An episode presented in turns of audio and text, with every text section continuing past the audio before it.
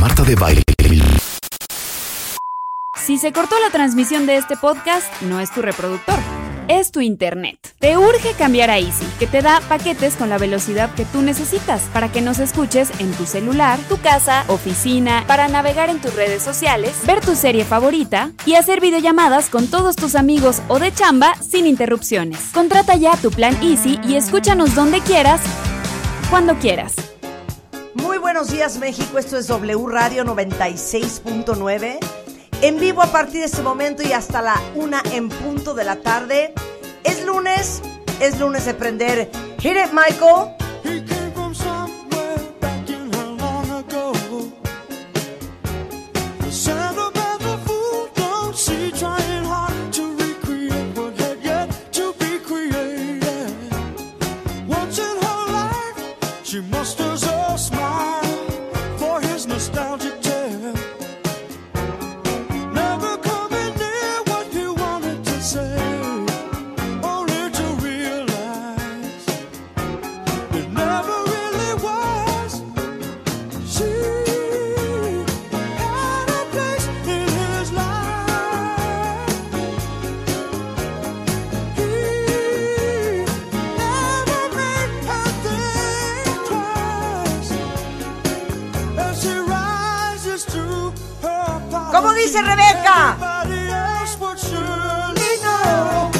Es la mejor parte.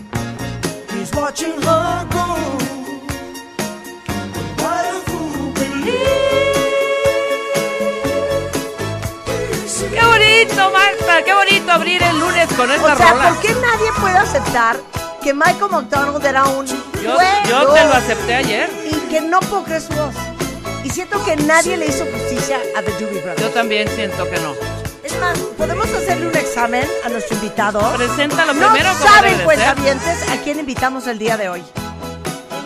O sea, si alguien debe de saber de música, y no estoy hablando de Rachmaninoff, no estoy hablando de Wagner, no estoy hablando de Schubert, no estoy hablando de Beethoven. Vivaldi, Mozart. Mozart, Yo, Mozart. Mo- Mozart, Mozart. Mozart. Mozart. John Mozart. ¿No? John Mozart y Charlie Beethoven. Está con nosotros nada más y nada menos que el director de la Orquesta Sinfónica de Minería. ¡Carlos Prieto es en la house! Carlos, ¿sabes de música o no sabes de música? Pues depe- depende. Es que no, no se puede saber todo lo que tú sabes. Ok, no, pero a ver, ¿cuánto tiempo llevas dedicado a la música? Ah, no, toda mi vida. ¿Toda tu vida? ¿Cuántos años tienes? 56. Ay, de, de nuestra rodada. Es de nuestra rodada. Bueno, es mucho mayor que yo, eh, si lo quiero.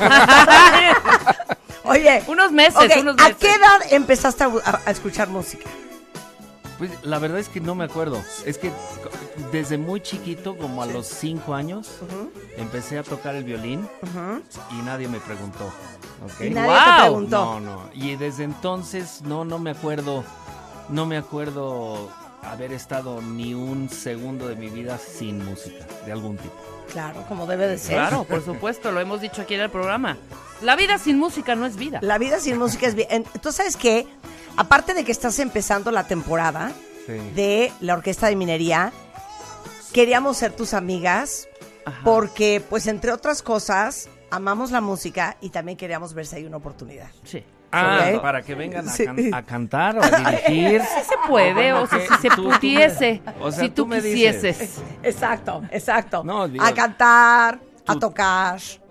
Mira, o sea, más fácil cantar, Marta. Más fácil Mejor no, cantar. no, la Oye, expectativa. yo no soy mal en los timbales, perdóname, hija. Uy, pero perdóname. tenemos una timbalista. ¿Tienes una timbalista Gabriela mujer? Jiménez. No me digas No, hombre, eso. o sea, digo, es más, al final, cualquiera que ha ido a los conciertos, cuando la levantamos ella solita, la gente se vuelve loca. Es verdaderamente un Carlos, deberíamos de traer a parte de la orquesta. ¿Con cuántos las la, la ¿Con haces? cuántas Pues es que armamos aquí? No, No, no, tenemos un foro. Ah. Tenemos un Tenemos foro. un foro, tenemos Tenemos un foro. Mira, Cállate. lo organizamos bien. O sea, la escala de Milán es una estupidez contra Ah, el no, foro de W pero Radio. Lo, lo que sería divertido es que vinieran ustedes a un ensayo y También. las ponemos en la sección de percusiones. Porque vamos a hacer la noche de los mayas, ¿eh? que tiene 15 percusionistas y en donde incluso o sea, la pueden regar y no pasa nada. Y no, y no se va a huir. No. No se va a huir. Ok. No quiero porque vamos a tener a Carlos una hora y vamos a reír y vamos Sí. a cantar y vamos a aprender. Claro. Pero le quiero hacer un examen. Es que fíjate que anoche me dormí como a la una y media de la mañana oyendo música con Rebeca. Entonces le dije, "¿Sa- ¿sabes qué? Si el ¿Sabes maestro? Carlos Prieto está dedicado a la música desde hace tanto tiempo, señor Carlos Prieto debe de conocer de música. Absolutamente. Y vamos a hacerle un examen. Uy, uy, uy. Entonces me topé con esta canción que dije, esta es una joya de nuestra época, A igualmente de la tuya que de la Sí. mía.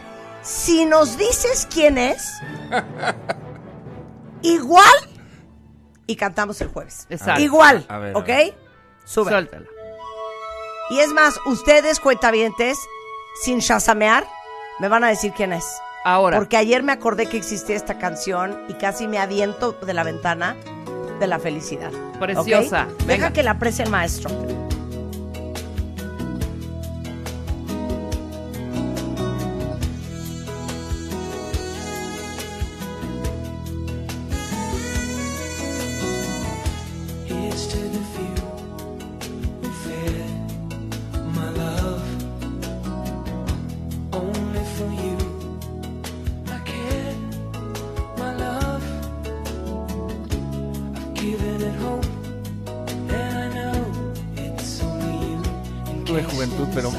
Pero no sé. No, es que a lo sé. mejor ahorita en el coro, prepárale su canción que le vas a hacer su examen. Exacto. Ok, 80. a ver, a ver si en esta parte, sin chasamear cuentavientes, díganme quién es.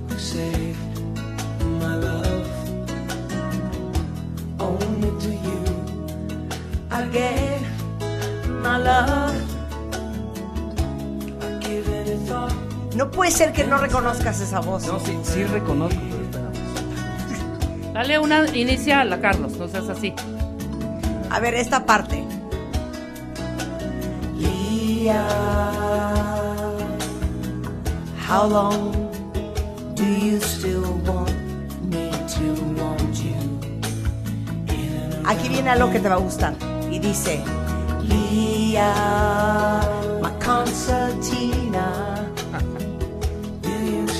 Toto, Carlos Ah, Prieto, qué bárbaro. ¿Aquí bueno. querías que te pusiera África?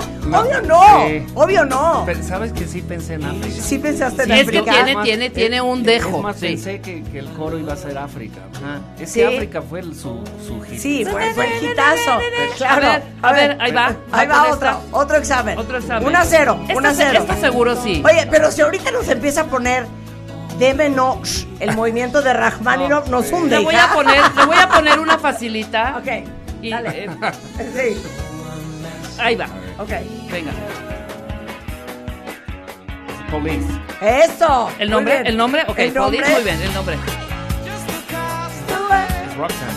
No, no, No, ahorita que lo oiga. ahorita que lo oiga. El coro, el coro. El coro, el coro.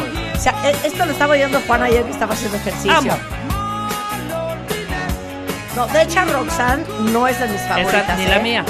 Pero ahí viene, ahí viene, Ahí viene. ahí viene, ahí viene. ¡Súbele, Willy! I'll send an SOS to the world. I'll send an SOS to the world. I hope that someone ¿Cuál es? ¿Cómo dice Carlos? Message in a bottle. Vas, Marta, vas. Dos y dos y ya. Ok, ya, le voy a poner una regalada. Regalada, esta, ¿eh? venga. O Esa estuvo regalada. Ok, la verdad. ya si esta no hay manera, ya no sé cómo ayudarte. ¿eh? De hecho, eh, vamos a hacerte después una propuesta. Ok, One ticket, please. Carlos, deja de estar oyendo a Schubert. Espérate, oye, ya apenas si empezó. espérame. Venga, venga, que arranque, que arranque. ¿Cómo dice cuentavientes? let the music play. Es- I just wanna dance the night away. Es Barry White, Carlos. ¿Sabes qué? No puede ser. Ya vamos a hablar solo de música clásica con el señor. Exactamente. Oye, ahora te voy a hacer una pregunta. Si yo te pusiera sí. algo de música clásica, ¿sabrías qué es? Pues depende, es que imagínate cuánto. No, espérame. ¿Cuántas ver. obras? ¿Cuántas Ahora, le voy a hacer una, una, una prueba.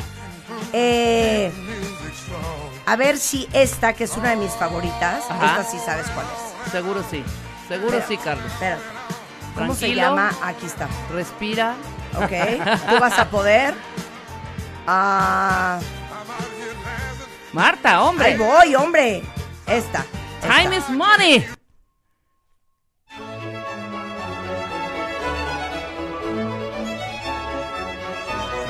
Sabes? Ah, obvio. A ver, dime. Es The Arrival of the Queen of Sheba. Y ¿De? es.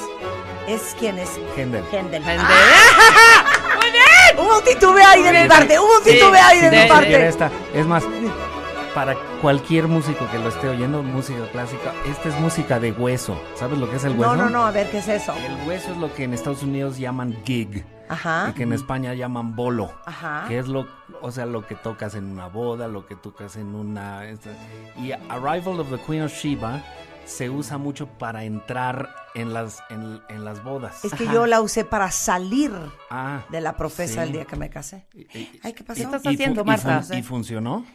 Jaló mucho, recibí muchos No, que sí aplausos. No, el matrimonio. sí, el resultado fue el bueno. No, fíjate que no funcionó. Oye, Carlos, a ver, justamente ayer platicábamos, Rebeca y yo, de que no entendemos lo que hace un conductor. ¿Por qué?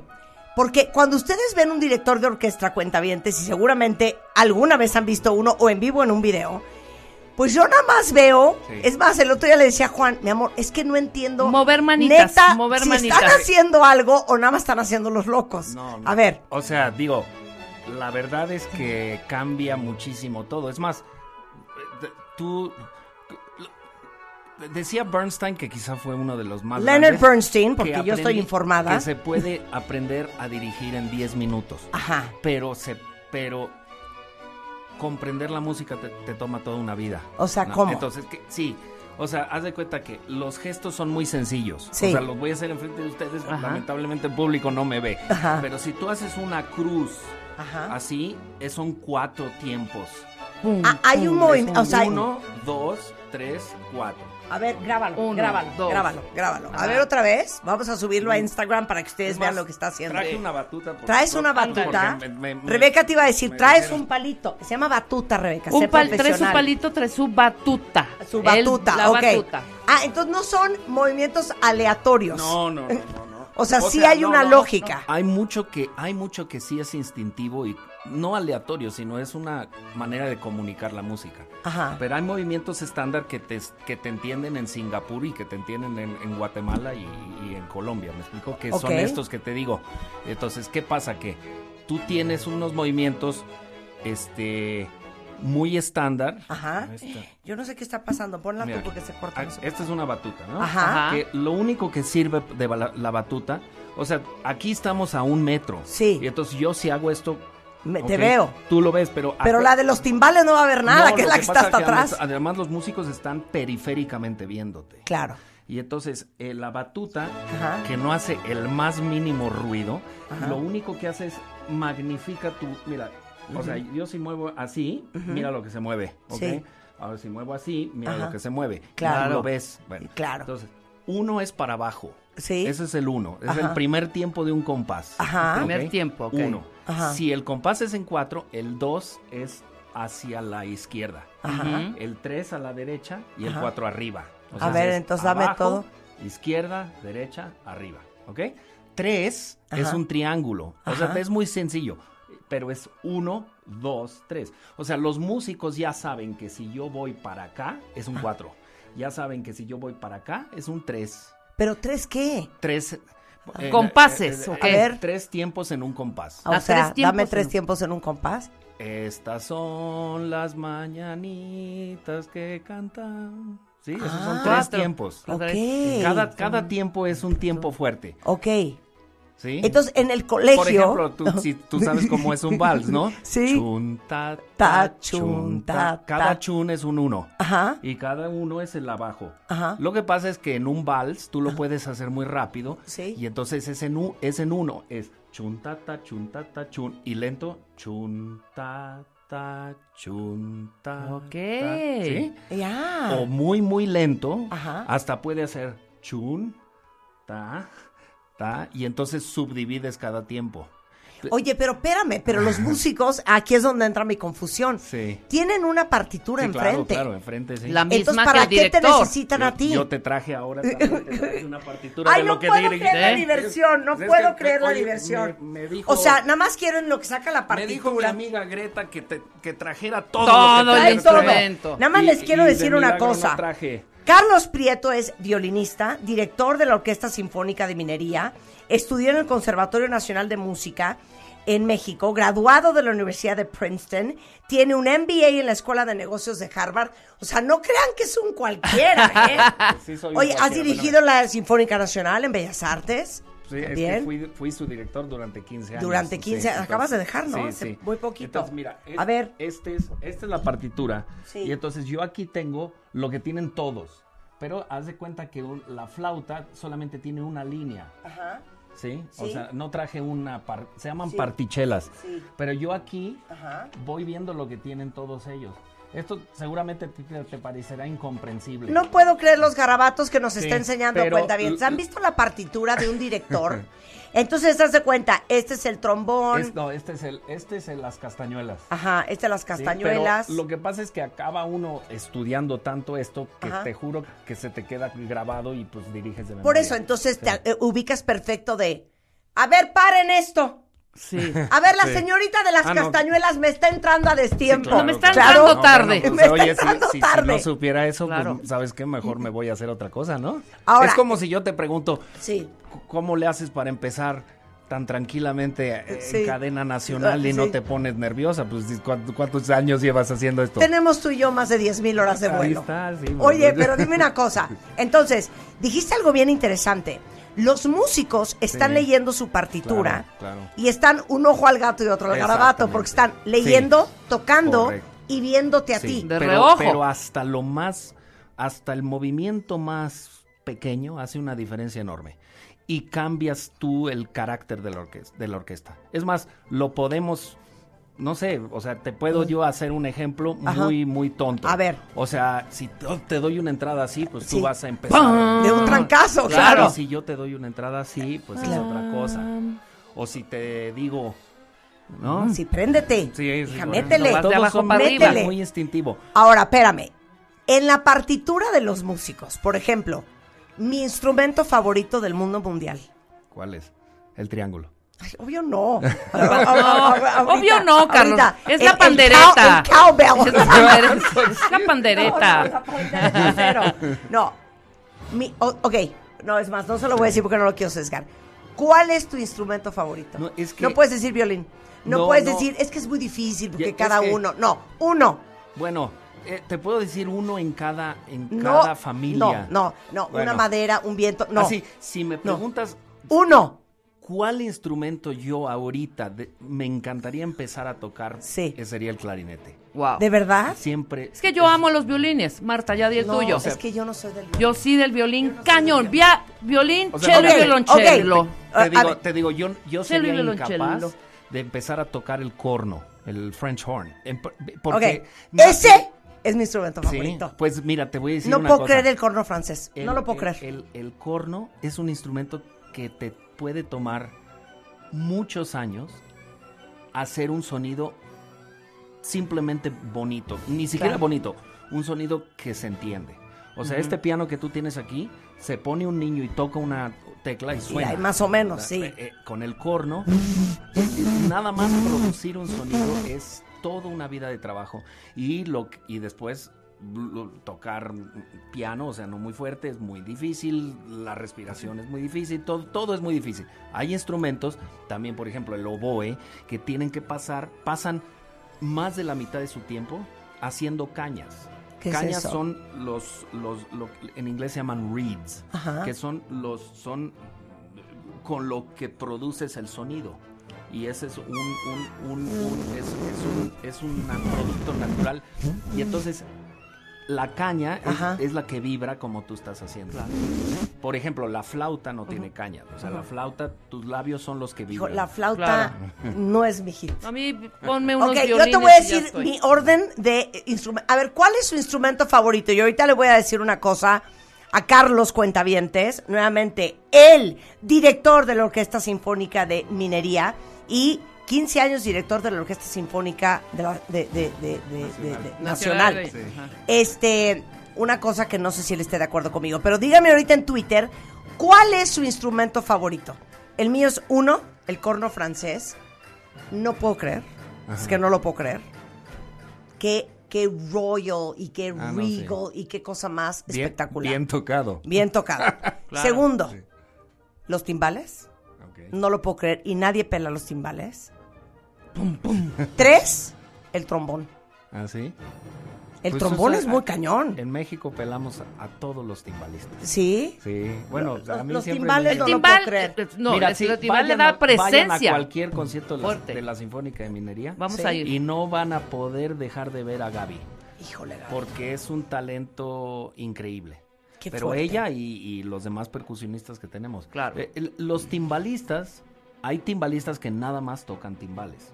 Sí, no tocan Y nada otros más. que tocan Sí, percusiones. y que otros Claro. que tocan timbales, pero y percusiones. Pero en una orquesta normalmente la plaza de timbalista es una plaza única. O sea, Claro. no, no es, esa persona no toca el resto O de sea, los- tiene que ser los- alguien especializado. Sí. Y dime algo, Carlos. ¿Traen toda la... la- la pa- o sea, me, me refiero, el timbalista o el violinista o el Sí. violonchelo, ¿traen solo su parte o traen toda la pieza? no, en partitura. No, en partitura nada más yo. Ok, Tú nada más. pero, Pero- ellos nada más tienen su violín. Sí.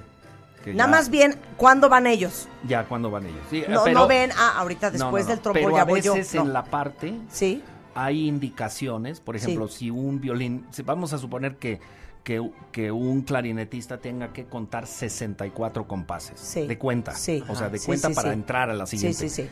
La música a veces te pone lo que llaman una guía.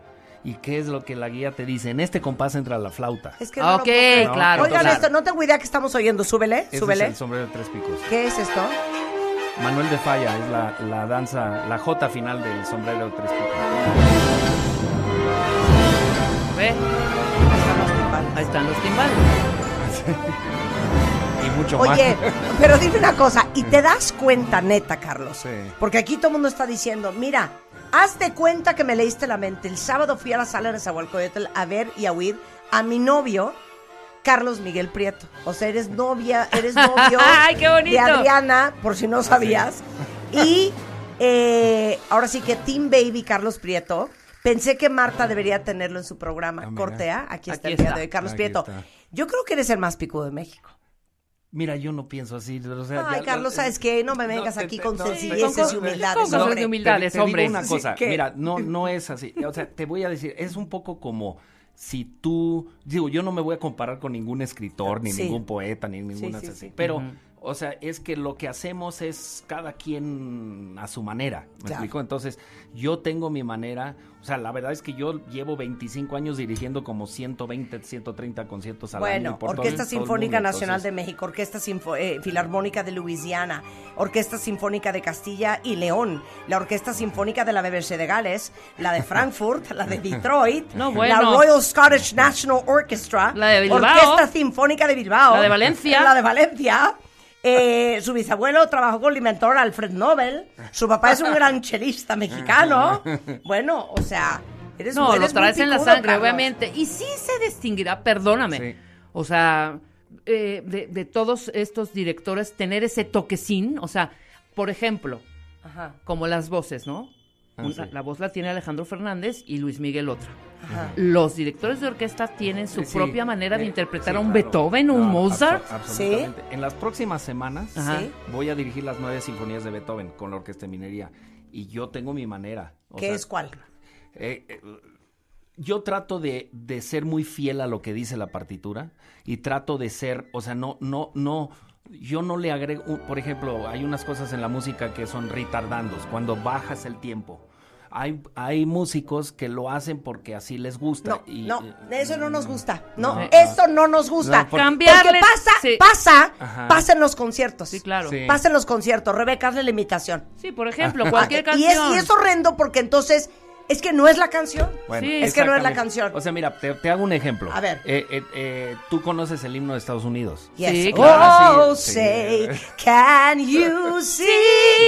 Bueno, el himno de Estados Unidos, aprovechando por, aquí la voz por para que nos razones muy, Sí. muy curiosas, Sí. se acepta que le cambien la armonía, que le cambien el ritmo. Que le o sea, eh, cambien tú vas a un partido de llave. básquetbol, un partido del Sí, NFL sí. Y, y- y mientras más famoso el cantante, más le cambia. Sí. Bueno, si eso le haces a Beethoven, pues ese es un, la verdad, eso es un crimen total. ¿Sabes qué. Carlos? Claro. Es una falta de respeto al Una señor. falta de respeto más Mira, que nada. a ver, nada más Por hazle, ejemplo, ¿cómo es? Farolito. Supongamos que le está cantando cualquiera, Luis Miguel, Alejandro, Mijares o No, Manuel. haz, ¿no? haz farolito. Algo normal. Normal. Farolito normal es Sí. farolito que alumbras apenas mi calle desierta. O sea, yo ya luciendo. Suponga, yo ya, Ya. luciéndome así, ya, Ya- ya, ya pidiendo, está en audición. Pidiendo fila 2 ahí en la sala del Zahualcoyotl. Y por ejemplo, hay quienes empiezan. O sea, deja el ritmo, ¿no? Pero. Farolito que alumbras apenas, apenas mi calle desierta. No, No, güey, no, así no perdón. es la canción. Así no Ni, es me- la ni canción. me repitas el apenas dos veces, ¿no? Ahí a- a- acabas de, de- de- de enseñarle al, al público un poco lo que hace un director de orquesta. Ah. O sea, mira, te, te voy a hacer otro ejemplo. Oye, si necesitas que vayamos a alguna No. primaria, alguna Ajá, secundaria, a- a- explicar. Sí, claro. Estamos Mira, dispuestas. es que hacemos la presentación PowerPoint. Con, con- con- con el habla es Sí. más fácil que explicar que con Sí. la música. Pero voy, voy a, nada más así, se me ocurre un verso, el más conocido de Sí, Shakespeare. ok. To be or not to be, that is the question. Ok, entonces lo, lo acabo de decir, eh, lo acabo de decir así, to be or not to be, that is the question. Pero un director, Ajá. ¿eh? Puede con un darte. actor le puede decir to be or not to be. That is the question. Con lo que le haces el énfasis en ser o no ser. Claro. O- Claro. o Ajá, puedes o. decir to be or not to be. That is the question. Claro. Claro. Entonces, eso lo que quiere decir es ser o no ser. ¿Es esa la pregunta? Claro. O- y así infinidad de cambios. Claro, Entonces, por supuesto. esos son cambios muy, digamos, sutiles que le pueden cambiar totalmente el significado a una obra. Claro. ¿sí? Entonces, Exacto. si por ejemplo, yo ayer eh, eh, dirigí una obra de Berlioz llamada La Sinfonía Fantástica. Ajá. ¿sí? Entonces, si yo cambio el tempo de un movimiento, Sí. vamos a decir el tercer movimiento, que es el movimiento lento, y lo hago mucho más rápido, la, la serenidad pastoral de ese movimiento se pierde completamente y se vuelve una cosa completamente diferente. Ok. Bueno, y así puedes hacerlo en minucias pequeñas. Lo que pasa es que los que estamos dedicados a esto le damos mucha importancia a los detalles muy pequeños y por eso ensayamos y ensayamos y ensayamos. Si no, no tendría sentido que la quinta sinfonía de Beethoven que vamos a hacer en dos semanas, Sí. que todos hemos hecho muchísimo, que la ensayemos cuatro veces. Claro. Porque ya nada más hacer lo que está escrito Claro. es un enorme reto. Claro, Entonces, claro. mi estilo es a mi manera, o sea, yo tengo un estilo que es un poco bas- bastante demostrativo, o sea, yo trato de que la música tenga carácter, pero en teoría el carácter que yo creo que la música debe tener, no una variación de eso para yo 100%. hacerme el interesante. Es como, es como. Sí, sabemos. Wild geese that fly with the moon on their wings. Marta. These are a few La of my favorite things. Exacto. Así es esa Oye, canción. tienes una excelente voz. Yo- ¿Sabes qué? Estábamos esperando a que me lo dijera. Yo canté farolito con una intensidad y no, No, me sí, dijiste no, nada. No, pero- no, discúlpame, Carlos, no, ya. ¿Sabes qué. Rebeca? ¿Sabes qué, Rebeca? Si me contrata a mí, pero no te contrata Me a han mí, estado hablando. No voy. Me han, no voy. me han no estado voy. hablando de la orquesta de Pittsburgh. Mira, te voy a decir una cosa. A ver, ¿qué? Hacemos unos conciertos en la Sinfónica de Minería que tienen un, un éxito enorme Ajá. alrededor de la Navidad. Ajá. ¿no? O sea, les va a parecer un poco raro lo Nos que les a- voy a decir. Nos va a Pero contratar eso- para villancicos. Pero ¿cuál es el playlist? Porque si empiezas con los peces en el río, no vamos a ir. No, Sí, no. tú No. lo pones. Ah, ok. Ah, ok. Tú lo pones. No vas a cantar la de No, la no, de sí, la de no, sí. burrito sabanero. No, ni del burro sabanero que me gusta, la pero de no. Santa Baby. Exacto. Esa- Claro, claro, ¿Esa claro. la conoces o no? Obvio. A ver, estás hablando con Mrs. Christmas, ¿me entiendes? O sea, por ejemplo, te voy a poner aquí una grabación eh, de yo cantando, pues, un, un clásico de... Pero cántalo a capela, Marta, más bien. Hark the herald angels sing. ¿Y luego? Na, na, na, Eh, na, ¿cómo es? na, Espérate. na, Hark the herald angels sing. Este, ¿cómo va? Espérate. Saca los lyrics. Espérate. Glory to the... Glory to the newborn king. A ver, nosotros somos. Navidad a partir del primero de diciembre. Exacto. Pero tenemos un problema, Rebeca y yo. Yo estoy con new- este Christmas Classics. Sí. O sea, un, un este Nat King Cole, Sí, sí. Chestnuts roasting, así. Sí. Y ella quiere. Mi burto de Belén. Pero Bueno. ¿cuándo hacen eso? No, hombre, ¿Y por qué no se nos ha, convocado? Porque, porque, porque no, no, no, no se había dado Esta- esta- esta oportunidad. Oye, qué maravilla. Ahorita oportunidad. No, pero en platicamos de serio eso. te lo digo porque se, de veras que, que no tienes idea el impacto que tiene con el público y la presencia de ustedes sería un hit total. Pero ¿a qué nos estás invitando? A ver, por favor, música cardíaca porque es muy... Porque a repartir folletos no vamos. No vamos a ir a sentar gente. No. Sí, no. Vamos a ir Ni a repartir Tú, flyers. tú vas a cantar eh, Heart. Wild geese that fly es- with the moon on their wings. These are a few of my favorite things. When the dog bites, when the bee stings, when I'm feeling sad. Y se me hace Tenemos que, que tú tomar eres clases. Más, yacera, A ver, ahora Sí, hazle tú, hazle tú. Sí, porque Dale una demostración. Dale una demostración. Espérate, espérate, Eh, te va a cantar. Ben, que es de Michael Jackson. Sí. Pero Rebeca no habla muy bien inglés, entonces Oye, no- pues, eso no, lo tomes en consideración. Adelante, Rebeca. Puedo leer los lyrics, pero me la voy a echar así como Ok. yo me la aprendí de chiquita. Ok. Then you all run down there. How I feel my side is tied, okay. I love you be inside. ¿Qué tal? ¿Qué tal? ¿Qué tal? Pues te puedo echar un. Excelente un- dicción, ¿eh? Claro. Te puedo, te puedo a- buena aventar. ¿no? Marta puede aventarse un villancico en inglés y yo perfectamente puedo hacer la de peces no, pero fíjate la de con la pan, con la pan, con la pandereta y las castañuelas. Esa me la puedo aventar padrísimo en jazz, ¿no? O en inglés la de One Henson on my heart, little little Indian. With a how, with a who, with a ha, ha, ha. Ahí lo vamos Navidad. armando. Ahí lo Una vamos pausa y armando. regresamos. No se vayan, estamos con el gran Carlos Prieto en W Radio.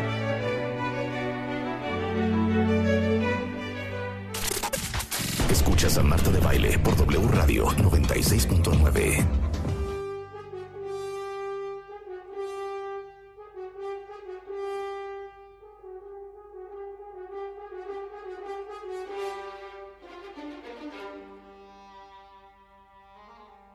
10.39 de la mañana en W Radio. Oigan, me da una felicidad que estén con nosotros porque está, pues, uno de los mejores directores de orquesta de Latinoamérica. Sin duda, yo creo que el mejor de México. Es director de la Orquesta Sinfónica de Minería y fue director de la Orquesta Sinfónica Nacional de México durante 15 años. Carlos Prieto es en the house. Aparte, para nuestra sorpresa, es muy encantador. Muy. O sea, pudiste haber llegado a ningunearnos. Sí, a decir, mira, Marta, el pichicato. pero, oye, no solo no las ninguneo, sino que ya las invité a cantar con la Sinfónica de Minería. Eso Vamos a tener que Qué de- gran placer, Carlos. ¿Cuándo va a ser? Para ver cuántos meses tenemos. Es en- tienes, pues de aquí a diciembre. ¿qué De aquí a diciembre. Perfecto, nos Yo preparamos. voy a pulir my favorite things. Exacto. Sí, Yo voy a pulir tú- my y favorite tú, things. pues, eh, ¿Y tú Yo cuál? escogeré, me Sí. puedes poner, puedes sugerirme, Carlos, la que tú desees. Pues, para ti nos gusta algo como el Ave María. Y la podemos adaptar. Y también las ponemos a tocar percusiones en la orquesta, ¿les parece? Es- Ah, increíble, sí. Oigan, estamos haciendo Instagram Live si nos quieren ver y si quieren ver al maestro. Que ahora sí ya nos vamos a poner tantito Sí. serias. Porque sí hay cosas Además, que déjame decirle a, a- A ver, a- a al nuestro, maestro, a nuestro- mae- ya, dile oh, sí, maestro. al maestro, ya Sí. nuestro jefe, Sí. este, que Sí. la podemos montar en alemán o ¿Ah, en cualquier idioma que quieras. Sí. bueno. Ok, entonces, a ver, Rebeca tenía una duda. Sí. Vas. Yo tengo esa duda y esta es seria, de verdad. Sí. De pronto, en algún momento en donde he ido a la sala de Nazahualcoyotl Sí. a ver a otros directores y a otras orquestas, hay movimientos, ¿no? ¿Qué es un movimiento? O sea, de pronto... Porque a Rebeca le dijeron, no, hombre, es que el movimiento uno estuvo espectacular, Ah, pero el exacto, 2, pero qué el dos bárbaro. y el cuatro Rebeca astral. se quedó con cara de. Y yo, ¿cuál es, cuál ver, es un muy fácil. movimiento? Es A ver. como los capítulos de un libro. Ok. ¿sí? O sea, lo que pasa es que los eh, en un libro puede haber 25 o 45 capítulos. En una sinfonía normalmente tres o cuatro movimientos. Pero el primero es un movimiento en general más alegre, más espectacular. El segundo puede ser lento. El tercero, así, digamos, en las sinfonías clásicas de Beethoven es un poco más folclórico. Y el último es, es más, más espectacular. Sí, pero los movimientos son los capítulos o, o sea, por- si tú vas a una obra de teatro, igual tiene tres actos. Claro, claro. Y claro. cada acto tiene Un tres álbum tiene escenas, 13 canciones. 13 canciones. O sea, es eso mismo. Es una subdivisión. Pero hay obras que no tienen movimientos. Claro, que es un- en uno solo Sí, se en va. uno solo. Ok, Ok. a ver, otra pregunta. ¿Cuántas horas ensayas? Porque yo ya estaba lista para lanzarme a la sala Nezahualcóyotl hoy en la noche. Y Carlos Ah. me dijo, no, Marta, así no es. Estamos sábados y domingos y de lunes a viernes Sí. ensayamos. Bueno, hoy y mañana la orquesta descansa y yo también, porque Ah, tuvimos, o sea, tuvimos tres conciertos eh, fuertísimos este sí, fin de semana, que tuvieron, por cierto, mucho éxito, que me dio un enorme gusto. Y tenemos una sinfonía muy grande, la Sinfonía 5 de Mahler, entonces se necesita dos días para... Para relajar, relajar, claro. O sea, arrancan el miércoles. Pero eso no quiere decir que no esté yo estudiando. O sea, aquí traigo las partituras de la semana próxima. Miren, así es una y partitura. los vamos músicos traen, los músicos tienen su música y la estudian en casa. Entonces nos juntamos el miércoles de nueve y media a 2 de la tarde a ensayar. Jueves, viernes y sábado. Esos son cuatro ensayos para esta, para este fin de semana. Cosa que no quiere decir que sea ni la primera vez ni que ven esta música, sino que todo el mundo prepara su parte individual. Sí, Sí, exacto. es, es- otra vez regreso al teatro. Sí. Eh, en el teatro. Pues apréndete tus líneas. Sí, hijo. sí, sí, exacto. Sí, o sea, si no puedes llegar a ensayar con tus eh, colegas, con, con tus compañeras y compañeros, si no te sabes tu parte, va a ser Claro, una cuestión claro, un poco penosa. ¿Y, y no te ha pasado así? O sea, pierdes la, la paciencia. de, Sabes que en ese Le voy a pedir un favor a la señorita de la trompeta. Al segundo- al segundo violín, vez- al segundo violín. segundo violín. Es la última Sí. vez que me entras tarde. Sabes que yo, yo, yo tengo desde que empecé un instinto Sí. eh, y eso sí lo digo con, con, con, con convencimiento porque así lo tengo, de siempre ser positivo. Sí. ¿sí? Eh, cosa que no quiere decir que necesariamente sea así en mi casa. Sí, ¿eh? O sea, exacto, eh, sí, pero, sí, sí. pero En la eh, chava en, el- es- en los ensayos siempre hay una manera de decir las cosas constructivamente y destructivamente. Ok, perfecto. Sí. Entonces, Pero- si Rebeca, si. Rebeca, que es la del clarinete, Sí. es la tercera vez que entra tarde. Ok, ¿cómo, cómo la No, pues yo corregirías? le digo, oye Rebeca, eh, Dígame, maestro. Este, pues ya te di la entrada tres veces y no me pelas. ¿Qué pasó, Rebeca? ¿Qué te- no te caigo bien? Es que Florentino, perdón. Florentino, su violonchelo me queda. Estoy diciendo que se haga tantito. Entonces, por Ah, bueno. decirle, perdón, ahí sí me distraje. Le dije, hazte para allá. Bueno, no vi la nota y entré tarde. De, de lo que se me ocurriría. Yo Sí. le digo, oiga, Florentino, no se le ponga enfrente a Rebeca. Pues, Sí, este, exacto, eh, la verdad es que está mucho más guapa Rebeca que usted. Entonces, con eso se arregla el problema. Claro. Y sobre todo en México y en Latinoamérica, que las orquestas son muy dadas al, al chiste. ¿no? Sí. Y además digo, date cuenta que yo a los músicos aquí, yo, yo muchos los llevo 20 años conociendo, ¿no? Ya te conocen. Ya me conocen, entonces hay veces, ¿eh? Hay veces que nada más una mirada es suficiente. Sí. O sea, Claro. haz de cuenta que tú no entraste por la Sí. tercera vez y yo te me quedo viendo Sí, así de que "Oye, pacho. Oye, ya o sea, ¿no? sí, ya estate. O sea, no existe, no existe un al final, al final ya, ¿no? Ya en los camerinos, un ¿Qué pasó, chavos? si en el ensayo salió re bien. No hay ahí.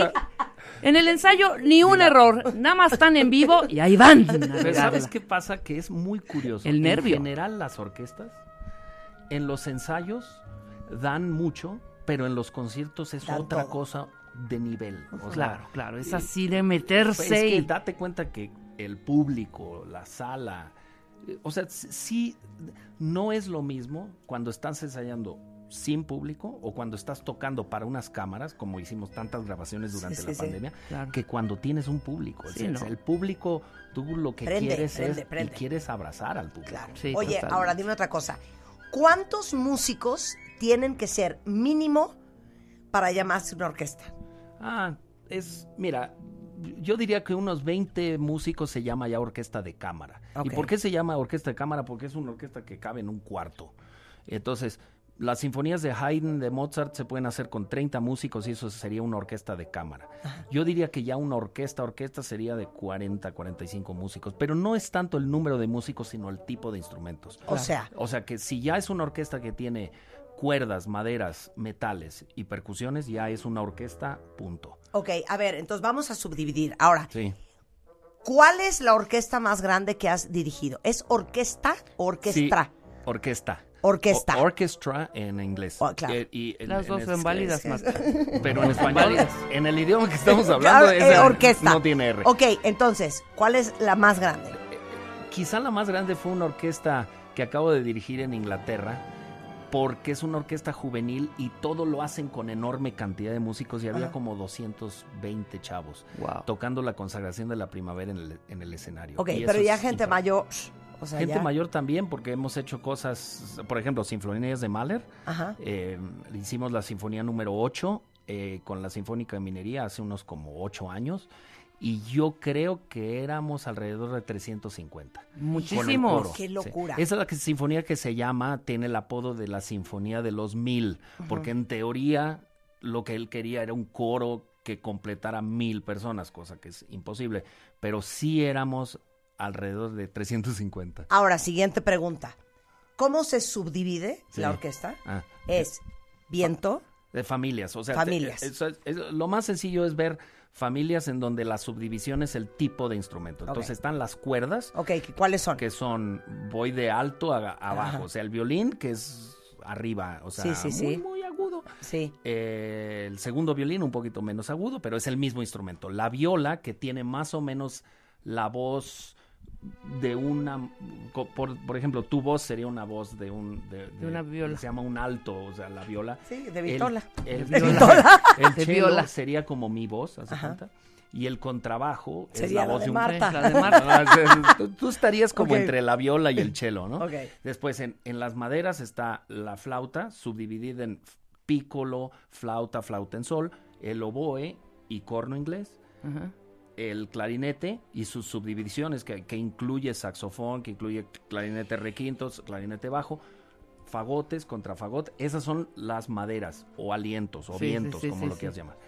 M- Metales son el, el que te gusta, el corno francés, el French horn, puedo el corno, la trompeta, Ajá. trombones y tuba. Y después hay un par de instrumentos que tienen como que su propia familia. El arpa. O sea, el arpa no, no sabemos muchas veces si lo ponemos en, en cuerdas o en percusiones, pero ese es el arpa. Y el piano también. El piano, que a veces forma parte de la orquesta, no Claro. solo solista.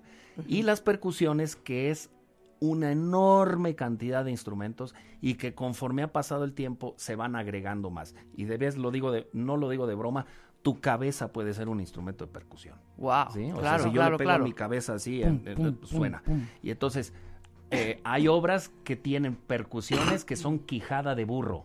Ajá. ¿Ok? Tú dirías, "Bueno, ¿cómo? ¿Por qué? Pues eso es un instrumento que se usa.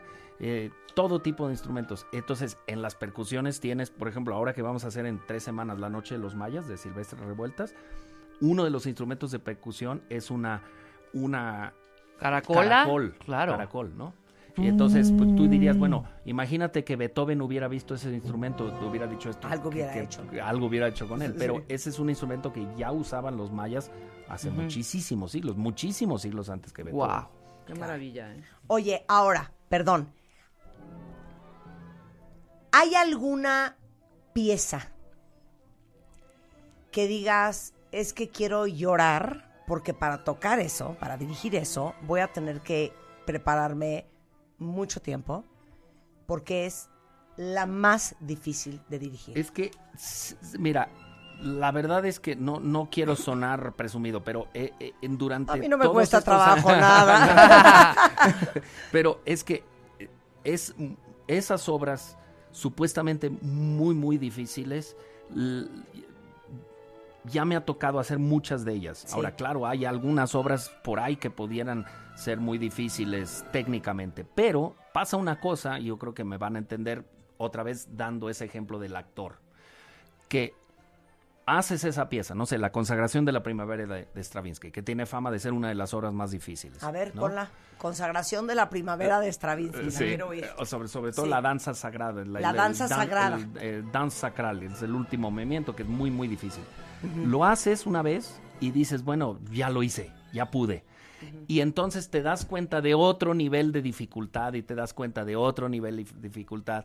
Yo le oí una semana antes de la pandemia, que, a que se cerraron todos los teatros, a Sir Ian McKellen en Londres hablar de su experiencia con las obras de Shakespeare, de las cuales ha hecho todos los papeles muchas veces, y de que él, a sus ochenta y tantos años, está comprendiendo niveles de complejidad ¿Es esa? que no entendía cuando ¿Es empezó. esta?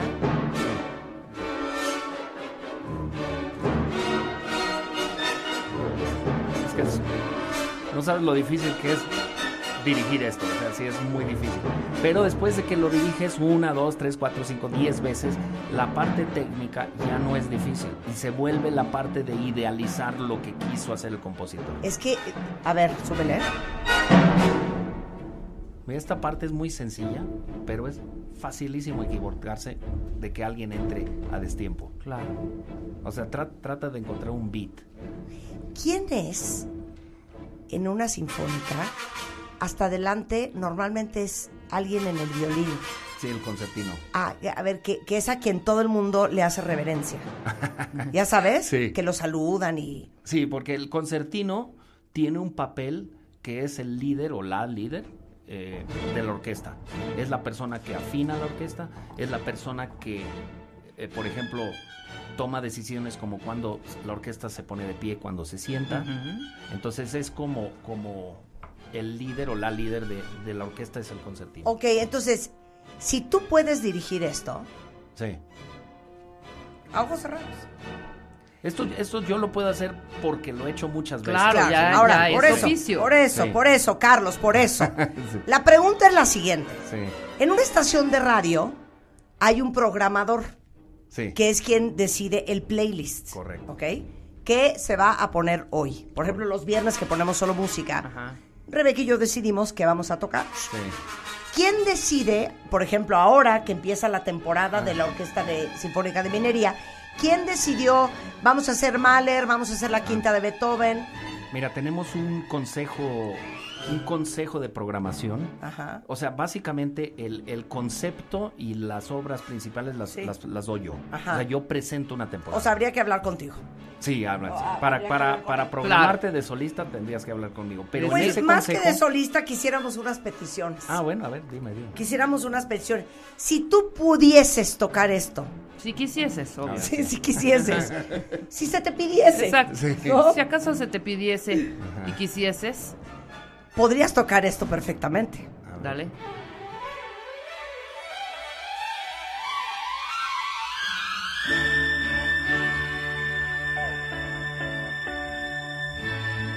No, ni te rías, ahí viene la mejor parte, ahí viene la mejor parte. No, no me río. Ok, ahí viene la mejor parte, ahí viene la mejor parte. De hecho, hasta hay, hay como un guagua y todo, ¿ok? Digo, igual y no puedes, ¿eh? Igual y no puedes. A Todo ver, se puede hacer en súbele. Willy.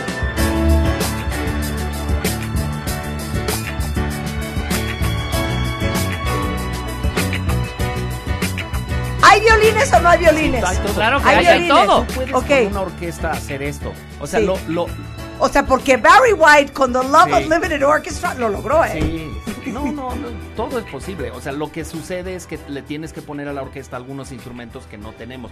O sea, por ejemplo, aquí hay bajo eléctrico, Ah, hay guitarra eléctrica. O sea, sería, sonaría muy raro sin esos instrumentos. Ok, pero por unos chelines podríamos contratarlo. Sí, sí. Ok. O, o sea, yo ya veo que eres una enamorada de Barry White. Eh, Entonces, es que me fascina Barry lo White que en podemos hacer Ajá. sobre es, todo. es en ese concierto de Navidad Ajá. programamos a Barry White. Exacto. ¿no? Ok, ahora te tenemos otra, otra petición. Petición. Otra petición. Que esta, es que te digo una cosa, yo quisiese, Si se pudiese. si se pudiese, solicitarte que hagamos un día un concierto Sí, a beneficencia. Sí. Todas las entradas, va a estar abarrotado, ¿eh? Sí, sí, perfecto. Van a ser pura música como que la gente conoce. Sí, sí. Por ejemplo, un Misión Imposible, Ah, un, un, un Star Wars, Exacto. un Jurassic Park de Lo- lo- el gran John Williams. Todo, todo eso lo hemos hecho y se puede hacer. Pues qué raro porque a nosotros no se nos invitó. Sí. Ah, no. pues, A esos conciertos no Bueno, se nos es invitó. que, eh, eh, hoy se inicia una nueva Ajá. etapa en la Orquesta Sinfónica Ahí de está. Minería. Vamos a darle rating. ¡Qué mal, Ernie! ¡Qué mal! Ernie! Ok, por ejemplo, imagínate cómo prendería esto. Pero aquí le subes a todo, Rulo. Ok, la voy a soltar.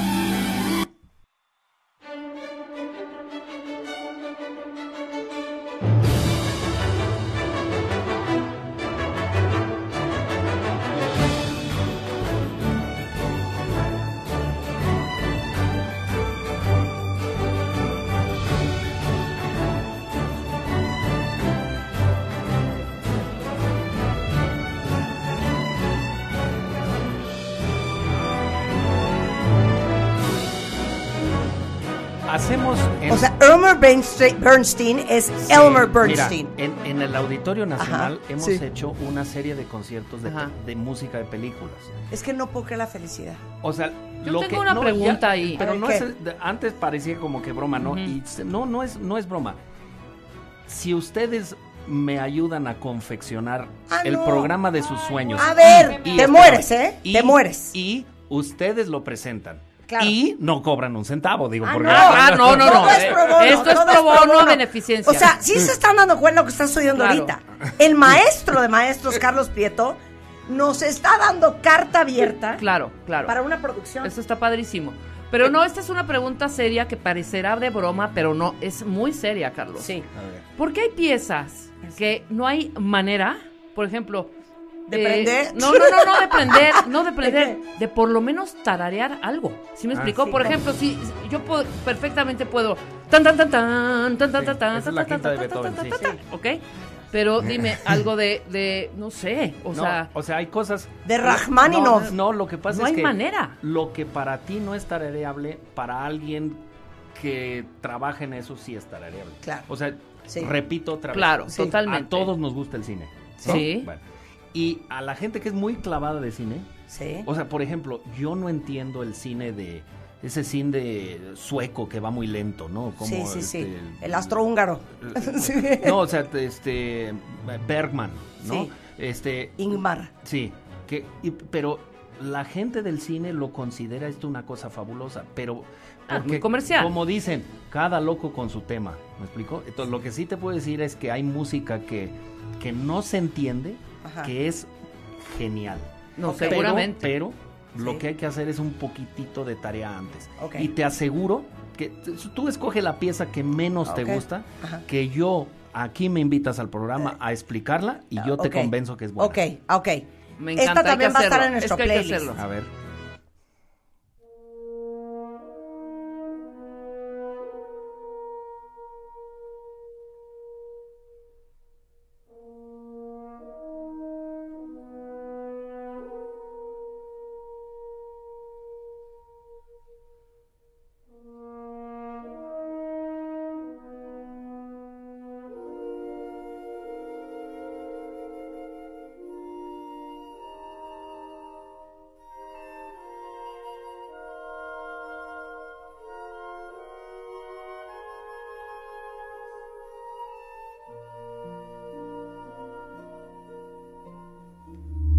Repetir todo lo que dijiste porque estaba cerrado el Ah, micrófono. bueno, en muchas de ¿Oyeron las ese corno? eh, eh, en muchas de las películas de John Williams, el corno eh, famosísimo que la gente ya asocia incluso con El señor es un cuero, por cierto, porque se- yo lo he visto en la Filarmónica John de Viena. Thatcher.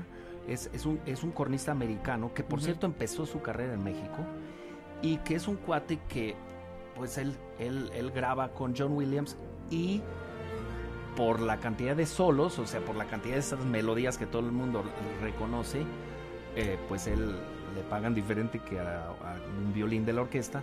Claro. Y según dicen, nada más de algunos de los solos famosos que hay de, por ejemplo, eh, Indiana Jones y estas, estas películas, gana alrededor de 500 mil dólares al año de regalías. Sí, señor. to- No lo totalmente. puedo ¿Y creer. qué pasa? Que es un cornista cuyo compositor favorito es Stravinsky. Wow, wow, Y- claro. Y entonces él, él toca con orquestas gratis dentro de la orquesta, porque del otro ya ganan muy bien. Ya van muy bien. Oigan, déjenme decirles que si quieren ustedes ver al maestro de maestros, Carlos Prieto, en acción, acaba de empezar eh, la temporada de la Orquesta de Minería en la sala Nezahualcóyotl.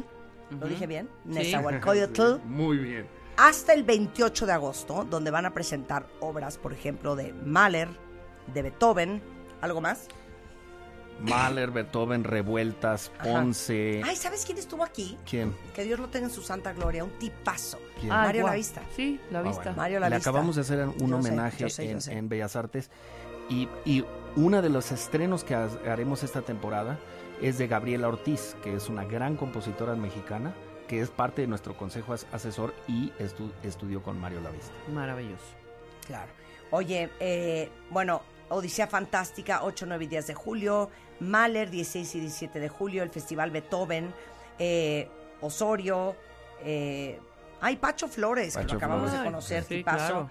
Se Y va bueno, a presentar un disco que hicimos con Pacho para Deutsche Grammophon, que Mira. es el- la primera vez que una orquesta mexicana graba para, para este sello increíble y la grabación de veras que está espectacular, con concierto de Arturo Márquez, Paquito de Rivera, Uf. eh, eh, Freiberg y una obra del mismo Pacho. Y Pacho viene, vamos a presentar el disco y va a tocar. Es más, ese programa te lo recomiendo muchísimo. ¿Sí? Bueno, yo recomiendo todos Todo. los Sí, claro. Son todos los sábados a las 8 en la Nesa y todos los domingos a mediodía en la Nesa. Hay algunos otros conciertos, por ejemplo en el Festival Beethoven, que van a ser entre semana. Chéquenlo en la página y va, no solo hay eso, sino que hay ensayos abiertos, hay pláticas con Juan Arturo Brennan que son amenísimas, que son los miércoles a las 7 en el, en el, eh, en el Infonavit, en Bar- Barranca del Muerto, y también dos conciertos familiares que son el sábado 30 de julio y el sábado 13 de agosto, que eso es para, para las familias, para que lleven familias. Es un programa divertidísimo que dura un- una hora más o menos. Lo, lo narro yo, la próxima vez lo van a narrar ustedes. Muy bien, muy bien. Y, muy este, y, y bueno, así, así está. Y por último, para alguien que no pueda ir a la sala, que entendemos que hay mucha gente que por razones geográficas o de otra índole no pueden ir, si se vuelven amigos de la orquesta, que no cuesta nada, es nada más tener un usuario, una contraseña, pueden tener en streaming los conciertos durante un buen periodo gratis. Ay, Esto qué es algo increíble. increíble. sí. Minería.org.mx es la orquesta Minería en Instagram, eh, Spotify y en Facebook. Igualmente, eh, Carlos Prieto está en Instagram, ya te sigo, by the way.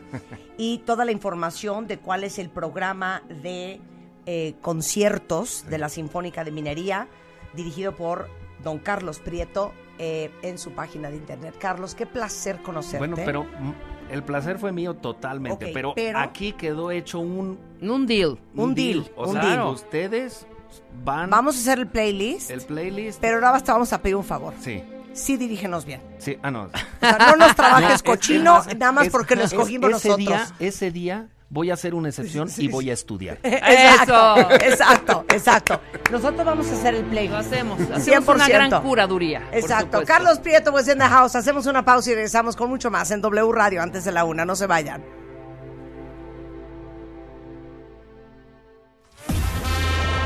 Si quieres una luna de miel espectacular en Kenia y Tanzania, Birmania, Vietnam, Laos, Camboya y Tailandia, o Australia y Nueva Zelanda, cásate con Marta de Baile, The Game Show. Tienes hasta el 4 de agosto para mandar tu historia de amor. Entra a martadebaile.com o wradio.com.mx y checa las bases. Número de autorización DGRTC, diagonal 0695, diagonal 2022. Suscríbete a Marta de Baile en YouTube. No te pierdas los de Baile Minutos, de Baile Talks y conoce más de Marta de Baile y nuestros especialistas. Marta de Baile 2022. Estamos de regreso y estamos donde estés.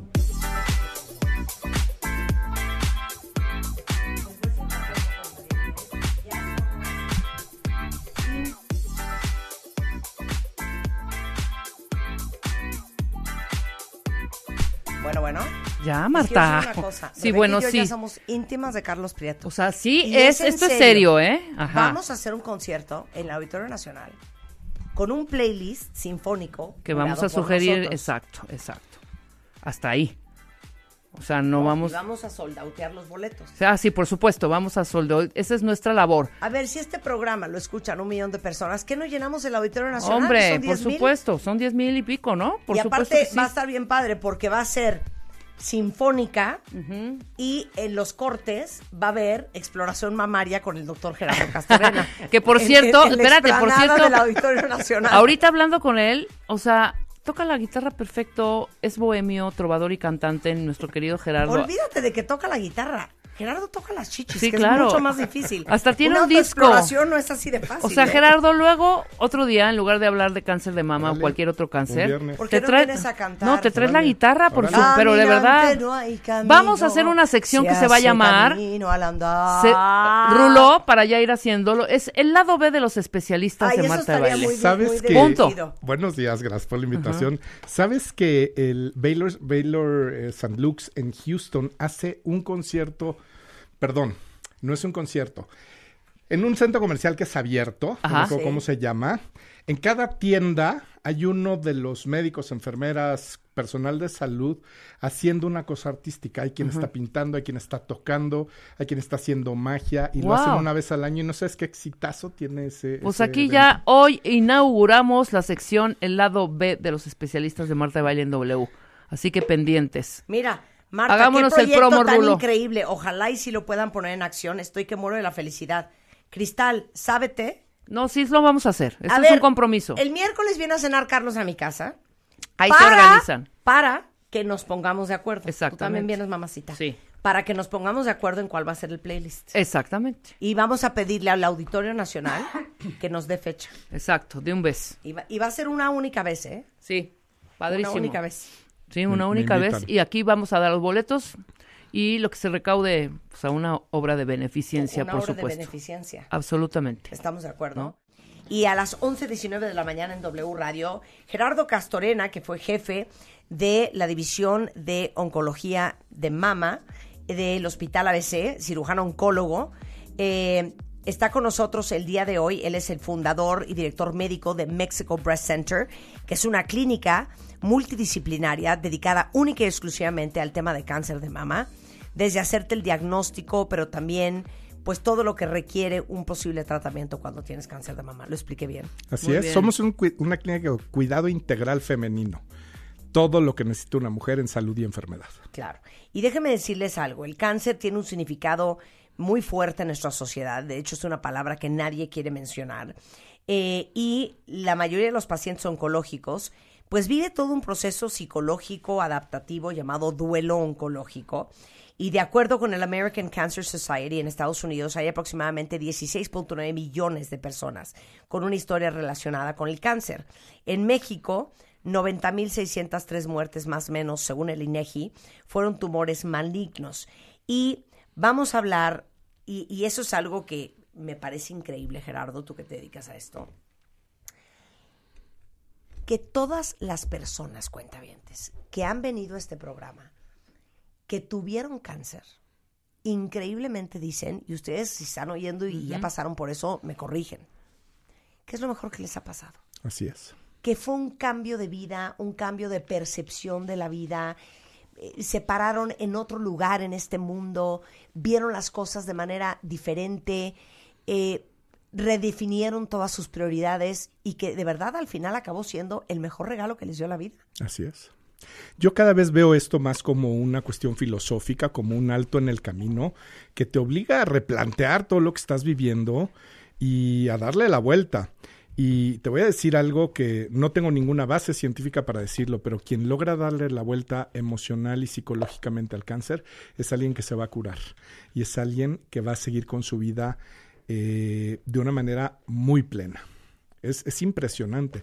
Y como tú lo dijiste, le tenemos pavor a la palabra cáncer porque la asociamos a muerte. Claro. Hoy en día, hablando de cáncer de mama, pues más o menos 65 a 70% de las pacientes sobreviven.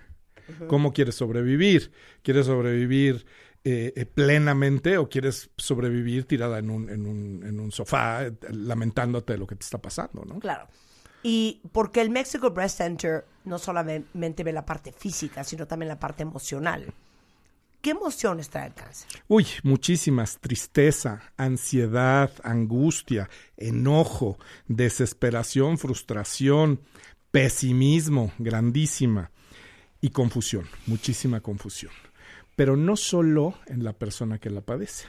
Te voy a decir que lo vemos mucho más frecuente en el esposo, por ejemplo. Sí. En los hijos, porque el esposo y los hijos realmente no saben si duele, si no duele, si, se está haciendo la fuerte, si no, si qué. Entonces es una, gen- una, una cantidad de sentimientos bien difíciles de manejar. Claro. ¿Y eso, eso cómo se maneja? Bueno, básicamente eh, yo creo que hay muchas cosas. Lo O sea, primero, no puedes darle quimio o radiación o hacerle una mastectomía y no ver lo demás. Correcto. Pero desafortunadamente, Marta, en México, bueno, y en el mundo, la salud se conceptualiza como meramente física. Es decir, si no te duele nada, no tienes ninguna enfermedad, no tienes ningún diagnóstico, estás sano. Y las emociones, ¿dónde quedan? ¿No? Si tú no identificas las emociones que tiene un paciente y la metes a una mastectomía o la metes a una quimioterapia o a una radioterapia, la vas a deshacer. Entonces, te voy a decir, nosotros tenemos un comité que antes de ponerle una mano encima a cualquier paciente, sesionamos al paciente. Y nuestra psicóloga un día nos dijo, a ver, espérense, y los veo muy puestos para operar a esta paciente, pues esta paciente no está lista para operarse. Denme tres semanas para, para operarse. Primero, el primer I, ¿no? Este, ¿qué pasa en tres semanas? No pasa nada. El cáncer rara vez es una urgencia, rarísima vez es una urgencia, porque no crece y no se no, O sea, se no avanza de hoy pa' multiplica mañana, punto. Como la gente cree que lo hace. Es mucho más lento de lo que tú crees. Un Es que a cáncer mí me de dices, mama tienes cáncer, cancelado, cancelado, y yo quiero que me hagas mañana. Y ya. ese y ese sería tu peor enemigo. Claro. Las prisas en cáncer son Ese el peor craving. enemigo. Ver, pero asqueroso ¿por qué? que te entra. ¿Por qué? porque no crece a la velocidad que crees que crece y porque te voy a poner, siempre pongo un ejemplo en, en consulta.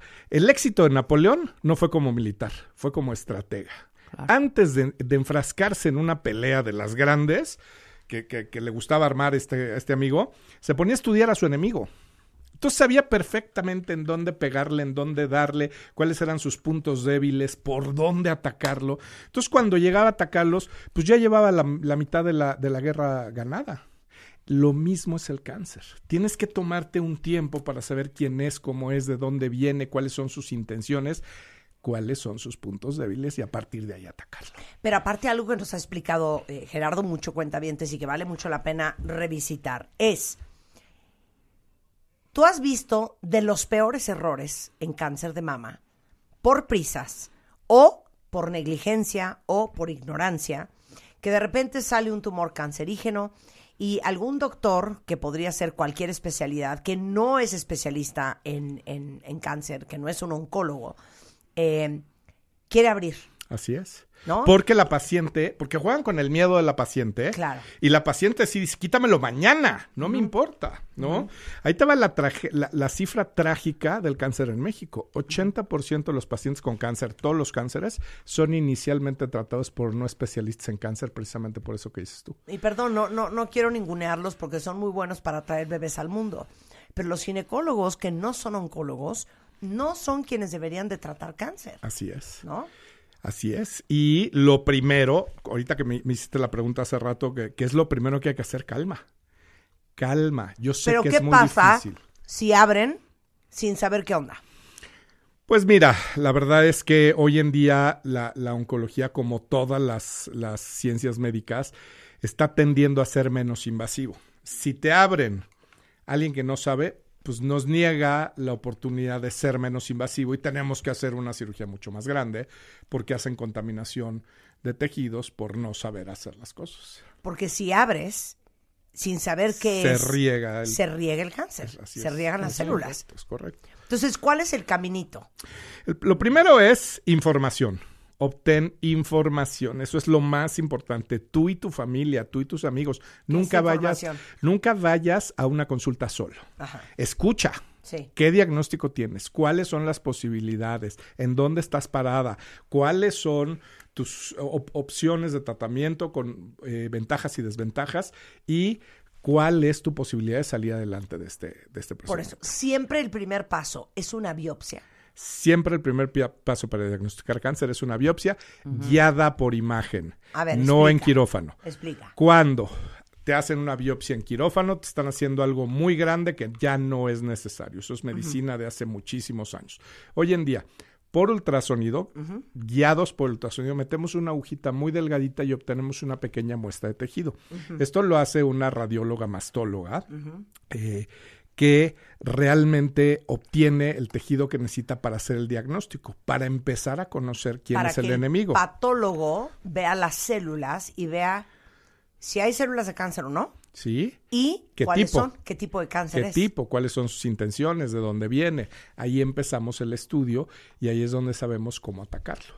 Si va a ser quimio, si va a ser radioterapia, si necesita una mastectomía, si no. Si lo que necesite, pero antes de ponerle una mano encima a las pacientes. Ok. Y las decisiones las tomamos en conjunto con las pacientes en sus cinco sentidos, ¿no? Nunca se toman ya decisiones en un transoperatorio, ¿no? Que sales corriendo con el marido y dices, oye, encontramos cáncer, ¿qué hacemos? Es que compréndenos, Gerardo. Habemos personas en este mundo que no estás tomando en consideración. No, la verdad es que sí las toma porque es un oso delicioso, amoroso y que abraza. Las personas que padecemos de un síndrome cuentavientes, ahorita díganme quién de ustedes es igual. Mente catastrófica. Se llama hipocondria, Marta, en pocas No, palabras. no, hija. Hipocondria, hipocondria La mente social. catastrófica es. What if? El what if ya valió madre. No, no, no. La mente catastrófica es. ¿Por qué no me contesta el celular, mija? ¿Será que está en un terreno baldío y algo le pasó? Ya van tres horas de vuelo. O Eran sea, dos y media. Imagínense lo catastrófica que es mi mente. Que de repente Juan a las 2 de la mañana baja por un vaso de agua. ¿Qué pasó? Se tarda en subir Sí, y yo ya estoy de. sí, ¿qué pasó? ¿Y si se metió un hombre y lo tiene a punta de pistola? Sí, O sea, no, no, claro. Una locura, una Sí. locura. Y eso, Ahora imagínate el cáncer con una mente catastrófica. bueno, pero le acabas de dar al clavo. Lo que te mata es la incertidumbre. Exacto. Si tú sabes perfectamente que tu hija no está en un terreno baldío, que está de pachanga, si, si lo supieras, si supieras que no hay ningún hombre apuntándole con una pistola Ajá, a tu esposo. Pero no lo sabes. No, no, es que aquí sí lo puedes saber. Exactamente. Esa es la diferencia. Aquí sí lo puedes saber. Nada más lo que se necesita es un poquito de tiempo. No. Pero No, a ver, no. espérame, espérame, Lo que espérame. no sabes, lo que no sabes, me quiero agarrar, lo que te quiero agarrar de los pelos. Lo que no sabes es, ¿y si no me funciona la quimio? Eso. ¿Y si yo soy un caso en un millón que la radioterapia le hizo lo que el viento a Juárez? ¿Y si lo tengo en otro lado y nadie se ha dado cuenta?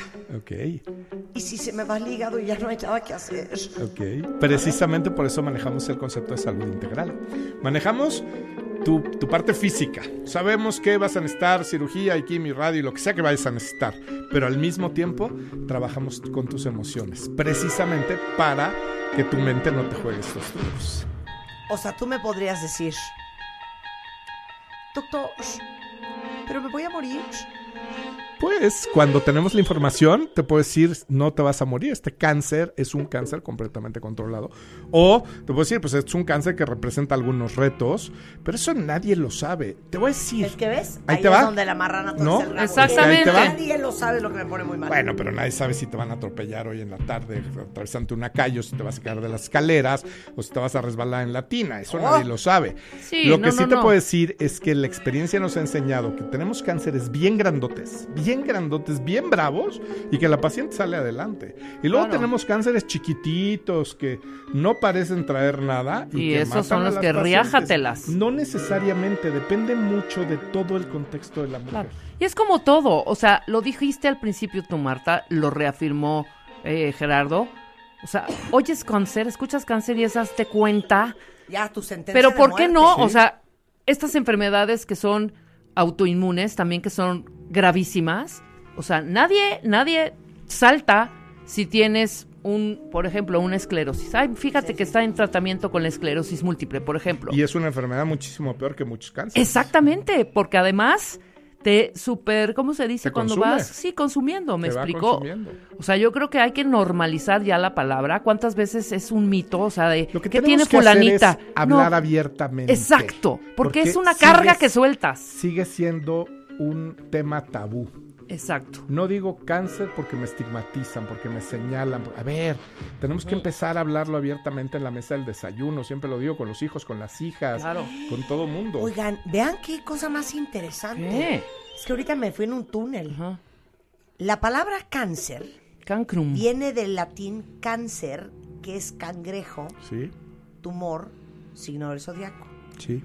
Y parece estar relacionado con el griego carquinos, Carquinos. que es cangrejo, y del sánscrito carcá, que es cangrejo, pero ¿Qué? Y por eso ¿Pero qué Rusia. Por eso Rusia y las Porque, las papas primeras, porque cuando hacían las primeras operaciones y veían los cánceres, parecían cangrejos. Era como una parte central con ramificaciones, como con patas. Por eso los primeros, creo que el que lo escribió fue Galeno, o Hipócrates, fue Hipócrates, perdón, Hipócrates, lo describió como un cangrejo, Claro. ¿no? La- el tumor tenía esa forma. Esa forma. Ajá. Así Bueno, es. regresando del corte, el trabajo interno que se tiene que hacer para salir adelante y manejar adecuadamente el proceso y las grandes ganancias personales y familiares del cáncer con el doctor Gerardo Castorena al regresar, no se vayan. Este martes 12 de julio. Estamos en la ciudad de la eterna primavera. Agárrense Cuernavaca. Que vamos con todo. Transmisión especial desde W Radio Morelos. Martes 12 de julio. A las 10. Son las 11.39 de la mañana en W Radio. A ver, estamos platicando con el doctor Gerardo Castorena. Él es eh, cirujano, oncólogo, especialista sola y solamente de mama. Ahora sí que, así como se los digo, lo único que ve todos los días son chichis. Así es. Es lo único que ve. Y él es fundador del Mexico Breast Center, que es una clínica de tratamiento integral de cáncer de mama en las lomas de Chapultepec, que es Mexico Breast Center, y es mexicobreastcenter.com. Entonces, estamos hablando de las ganancias del cáncer. Es necesario hacer mucho trabajo interno para salir adelante y manejar el proceso. Y cuando tú has traído pacientes que son sobrevivientes de cáncer, eh, y siempre lo has dicho, que las que tienen mejor actitud son a las que mejor les va. Así es. A ver, Así es. Eh, un, un, a ver, pero eh, no es, no es solo en el cáncer, en la vida. Sí, sí, sí. Cuando acabamos de pasar una época durísima a nivel mundial de todo un periodo de estrés económico, laboral, familiar, personal, este, un- un- una cuestión de aislamiento social, psicológico. A ver, quien tuvo mejor actitud fue el que salió mejor librado. En todo en la vida, quien tiene mejor actitud es quien le va mejor en este mundo. Entonces, pues sí, definitivamente una buena actitud. Lo primero es cáncer no es igual a muerte, es lo primero que te tienes que tatuar en el alma, ¿no? En segundo lugar, pues obtener la información. Si tú estás con un médico que no te da respuestas, si tú estás con un médico que no te contesta el teléfono, si tú estás con un médico que no te da la información que necesitas para tu tranquilidad, a ver, Estás con el médico. pues estás con el médico equivocado, 100%. ¿no? Yo siempre he dicho que el médico tiene que ser un, una persona alcanzable, no puede ser una diva, ¿no? Claro. Entonces, eso implica comunicación y estar, oye, me surgió esta duda, ¿qué piensas? ¿Qué, ¿En dónde estoy parada? Etcétera, etcétera.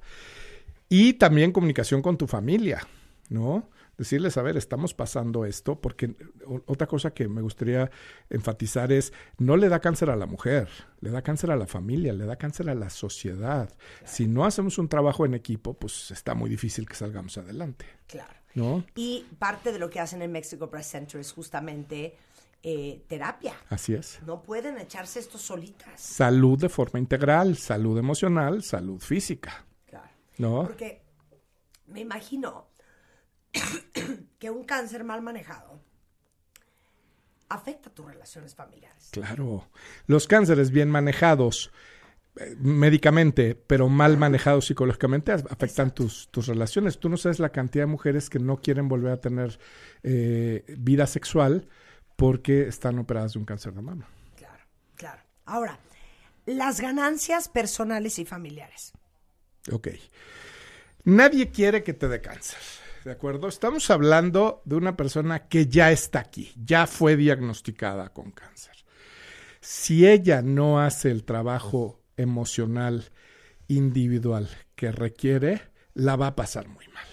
Entonces, si lo hace, los beneficios son, número uno, que va a tener una capacidad de introspección gigantesca, va a tener la capacidad de ver para adentro en cualquier situación, en cualquier circunstancia, muchísimo mayor que, el común denominador de la gente.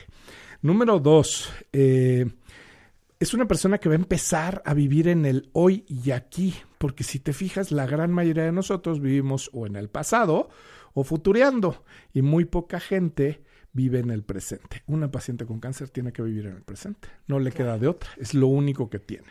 Eso le va a dar un autoconocimiento y un conocimiento de su fuerza interior bien profundo, que de qué es capaz. Siempre dicen, no, este, no, la vida no te manda cosas que no puedas enfrentar.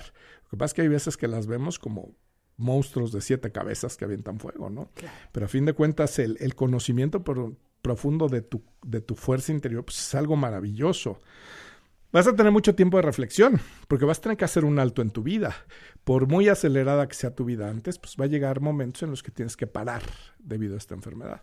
Entonces, pues ese tiempo lo puedes usar para hacerte tarugo jugando Candy Crush o para hacer reflexión y ver en dónde estás parada. La gran mayoría de las pacientes lo usan para hacer reflexión. Respeto, respeto por ti, respeto por los que te rodean, respeto por la vida, respeto por todo lo que está pasando a tu alrededor. Alegría de vivir, porque hoy, mal que bien, estás viva. Ay, ¿Sí? cosa. Sí. Pero además lo más probable es que sigas viva.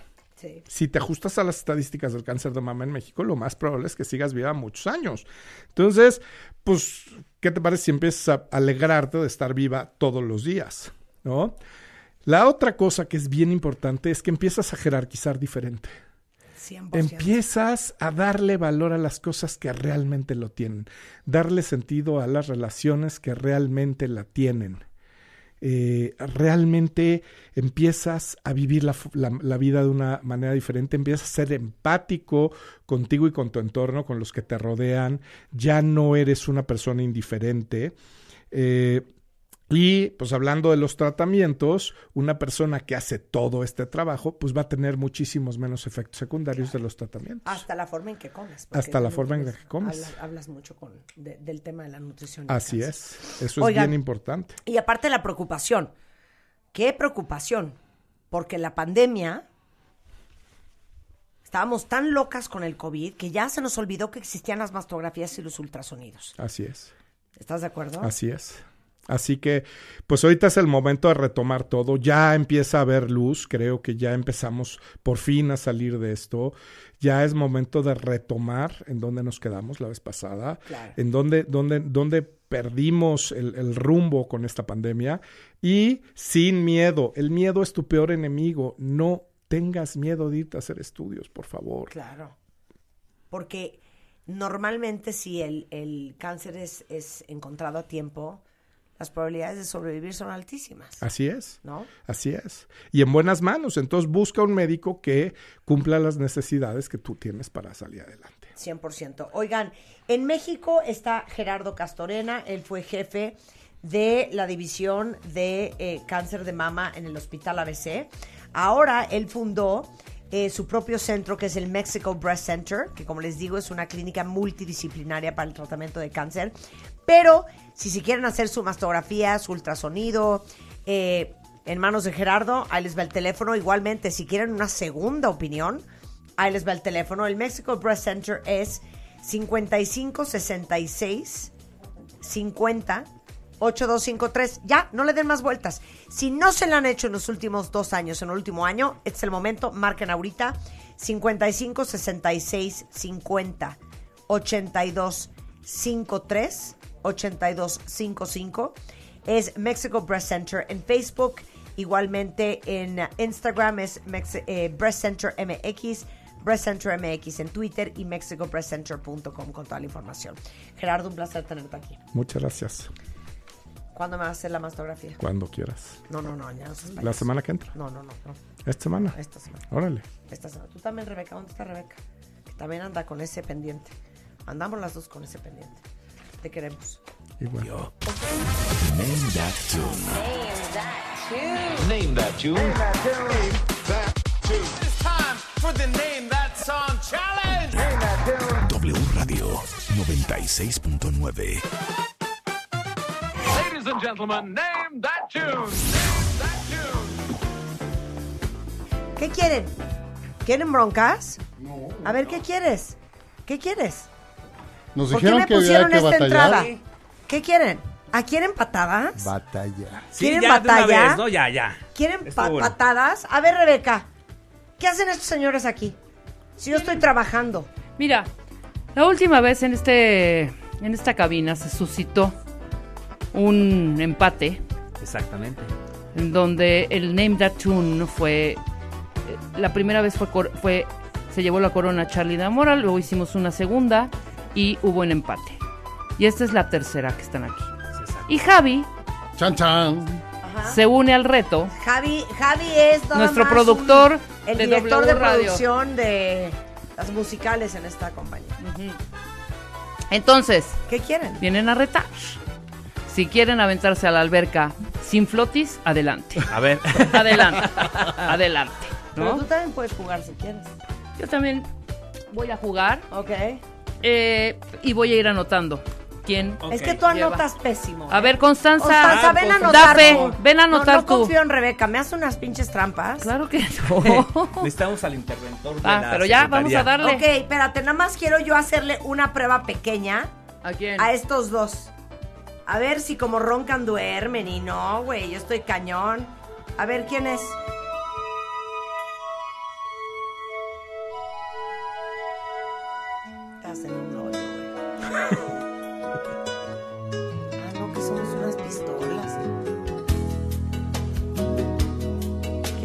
Gloria Estefan. No. Cero. ¿Qué pasó, Charlie? A ver, Toto. ¿quién? Toto. ¡Eso! ¡Bien! Bueno, siete horas después, ¿eh? Nada más No, lo perdón. quiero aclarar. Siete Va- horas después. ¿Vamos a tirar tracks o nos van a tirar tracks? No, nos van a No, tirar sí, a ver. tracks. Nos van a tirar tracks. Si no, para sacar el A ver, armamento. esta, esta.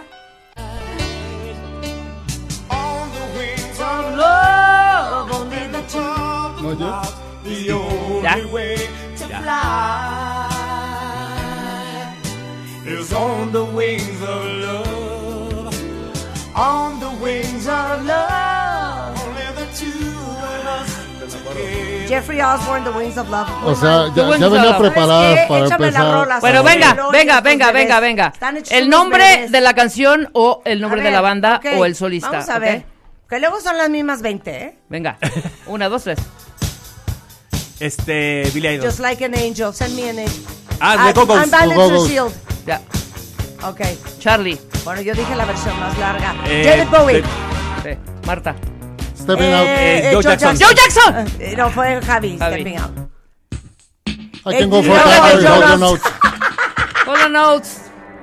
Tears for Tears Fears. for Fears. Charlie. Jon Stewart. Good, good. In Excess. De- este, Pe- Pe- Peter Gabriel. Eh, Peter Gabriel. Sledgehammer. El our- Studio. Studio. Digo, Phil Collins. Eh, Hugh Lewis and the News. This is it.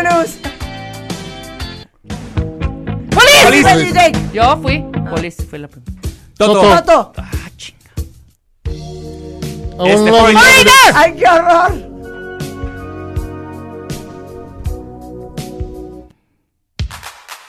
Eh, No, Whitney Whitney Houston. Houston. No, yo, güey, ¿qué te pasa? Sí, fue Marta. Starship. Starship. Ay, se la- You bring me You back round. Dead or. Alive. Dead or Alive. Dead or Dead Alive. or Alive. Ah, no, Eh. ¡Todo vuelta dos para Henry Quinn! Queen, güey, ni, ni pitos. Ah. Oh. Otra, otra. No, esa no. Queen. Queen. Hello. Pero aparte nos quedamos callados en las mismas. A ver. Two. Al este. Sweet Home Alabama. Charlie. Javi. Javi. Va y se dice. ¡Eh! Valerie, Valerie, Valerie. Yo Valerie. dije. David David Bowie. Bowie. Bowie. El Dara Hall and Hall. Sí, Oates. sí, comes. All the notes, güey. Yo también dije. In excess. Love The Shack. B-52s. Love Shack. Sí, Charlie. Duran Duran. Duran Duran, Duran. Duran. Este, Abracadabra, Abracadabra. pero ¿quién era? The- Era. Steve Legrand. Pero ya Big la Miller dijo, Band. ya la dijo Never Charlie Abracadabra. Es Rod Rod Stewart. Stewart. I can go for... Uh, uh, Es Because Hall you and get Oates. killed. Hall and No. Oates. Kisses on my list. Ah, Sí, sí, sí, claro. sí. que sí. Javi. Everywhere. Ah, Fleetwood Mac. Fleetwood Mac. Ya dije everywhere. Sí. B-52s. B-52. Prince. Prince. Uy. The, The Cure. Cure. Eh, Robert Palmer. No, ya, pásenme mi toalla. Tina, Tina Turner. Turner. ¡Tina Turner! And Luis. Luis News. News. Yo, güey. The Police. The Ah. Estamos enfermos. Walk like The. Ah, sí. It's Sweet. Kearns. Walking on Sunshine. Odio esa canción, by the way. Yo también. Eh, Este, Ah, Steve Love. Winwood. Prince. Prince. Prince. Ven, Callados los tres. Callados los tres. ¿Quién es? No, Elvis Costello. Starship. Starship. Ya había pasado. Asqueroso. Starship. Rod Stewart. Rod Stewart. The, Abracadabra. the, Talking Ah, Your Sleep. The- Talking in Your Sleep. Quiero que- The Romantics. The Romantics. Call me Blondie. Blondie. Sí. Ahí Phil está. Collins. 10 Ay, segundos. déjala. Regresa esa. In excess. Regresa esa. Ay, ¿se acuerdan de esta? Me dio una cosa. Oigan qué bonito.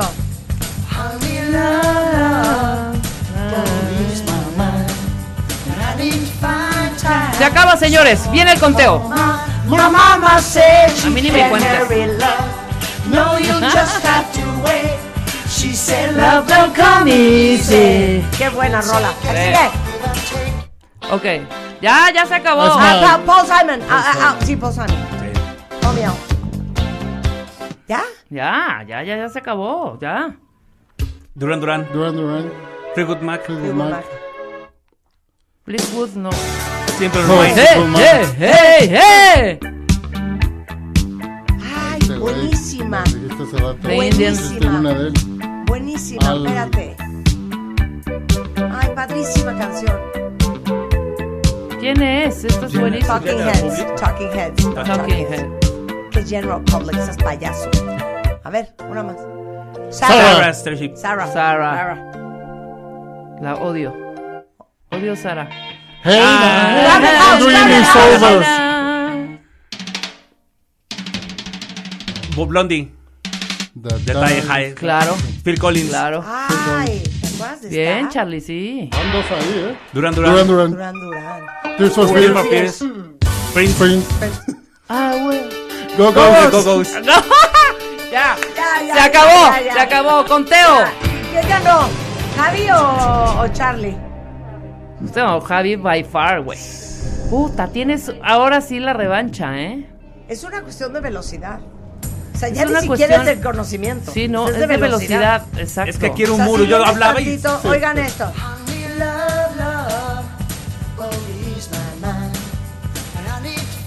Cantemos todos cuentavientes. ¿Y cómo dice? You can't hurry love. No, you just have to wait. She said love don't come easy. But it's a game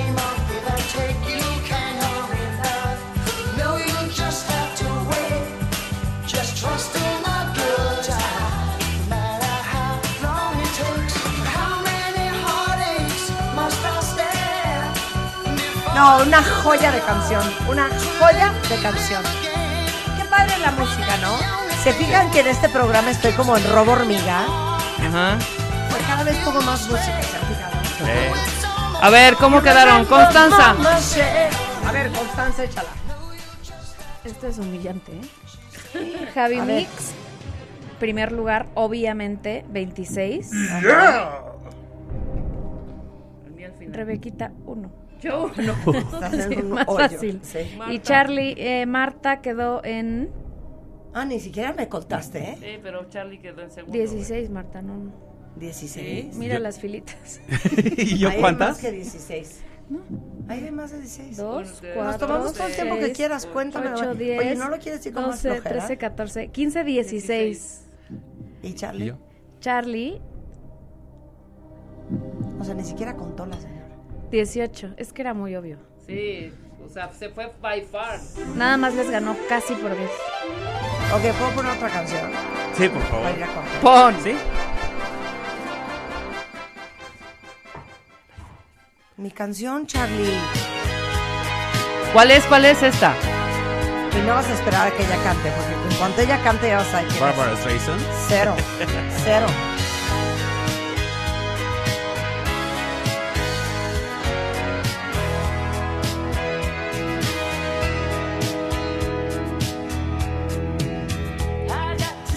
Ah, de Young Warwick.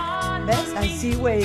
A ver, ¿cómo se llama la canción? No, es que eres bien tramposa, ¿Y ¿eh? de quién es esa canción? A ver, Eres bien tramposa. ¿de quién es? De A ver. David Foster. No, Ah, ¿De quién? ¿de los Bee Gees? Heartbreaker. Eres más Es de los- mentirosa. ¿Cuánto apuestas? Es cuando se volvieron este, compositores, le hicieron disco a Barbara Streisand, a Dionne Warwick, le hicieron Es canciones. que mil euros para que se Eh. te quite lo payasa. Eh, Oye, pero claro, te dije, en cuanto oigas la voz vas a saber Sí. quién es. Pero no es así. No es así. Bueno, la revancha. ¿Va? Próximamente. Oye, Carlos de la Mora, Javi Mix. ¿Qué? No, estupió. No importa, vas a ver, lo vamos a hundir la próxima vez. Sí. Va. Y sabes qué? Rebeca ya no juega porque nada más estorba. Yo ya no. En español vamos a hacer a ver de qué, de Va. qué salen Va. más Va, correas. Va, va, va. Va, va, va, va, va, ¿Cuál va, güey. va, va? ¿Cuál va, Va, va? güey. Va, güey. Súbele, cha- La siguiente semana en Súbele, español. Miren qué bonita canción. ¿Y cómo dice? Why heartbreaker?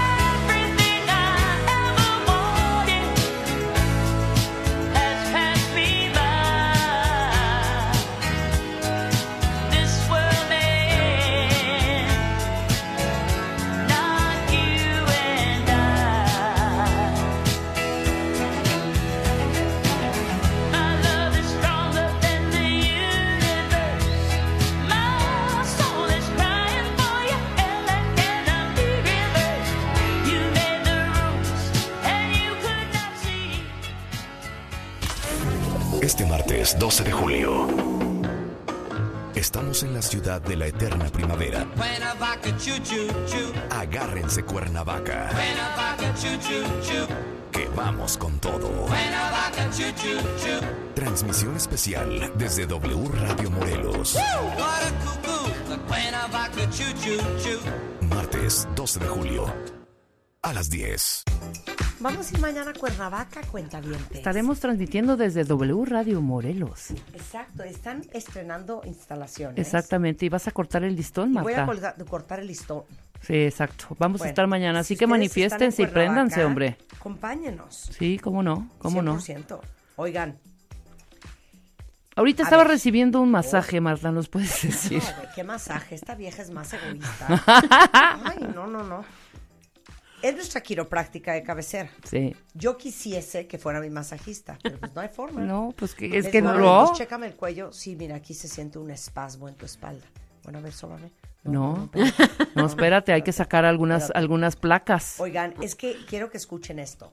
Vamos a tratar de ver quién de ustedes tiene problemas en las articulaciones. Cosa que pueden descubrir desde donde estén, en su oficina, en su casa, en el coche, ¿ok? Porque según estudios del Journal of Orthopedic Surgery and Research, la incidencia de sifosis cervical, que es curvatura del cuello invertido, es del 38.3%. O sea, una de cada cuatro personas mayores de 45 años tiene desgaste muscular o artrosis de rodilla.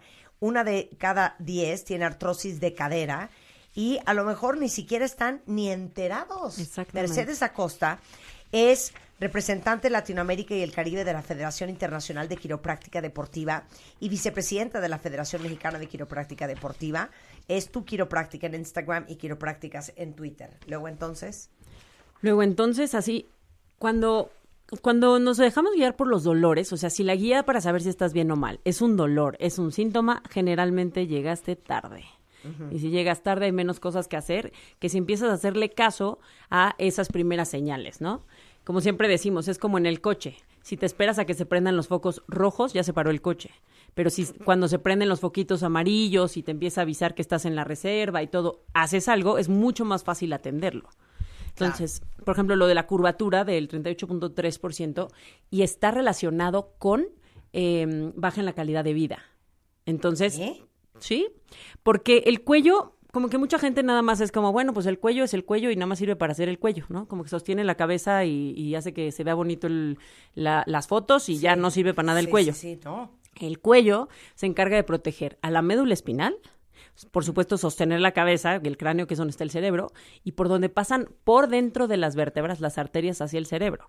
Entonces, nada más y nada menos, si el cuello está mal, tu vida pudiera estar en riesgo, no en todos los casos, tampoco voy a ser aquí este, dramática, pero el cuello como que nunca se toma en cuenta hasta que dicen, oye, no sé quién tuvo un accidente y se rompió una vértebra del cuello, ¿cómo crees? O sea, ahí es como que suena que el cuello es importante. Sí. Pero el cuello es igual de importante siempre, es el origen del sistema nervioso. Y si el sistema nervioso funciona mal, tu vida está afectada de alguna manera. Por- porque aparte les voy a decir que es impresionante del tema del cuello y les comparto rápidamente. Yo regresé de la vacación, cuentavientes, con un dolor en el brazo izquierdo, pero el codo, pero la muñeca, pero el hombro, pero la nuca, pero la espalda alta.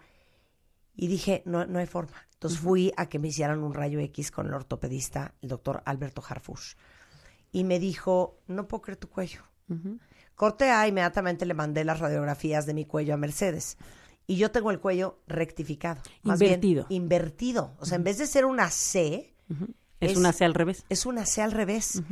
Y yo nunca hubiera pensado que el cuello tiene un impacto, obviamente, en la nuca, pero también en la espalda, pero también en el hombro, pero también en el brazo, pero también en el codo, pero también en la muñeca. Y también puede ser hacia abajo, y que, o sea, que afortunadamente no tiene síntomas hacia abajo, pero todo lo que pasa en el cuello puede afectar, o sea, hasta piernas.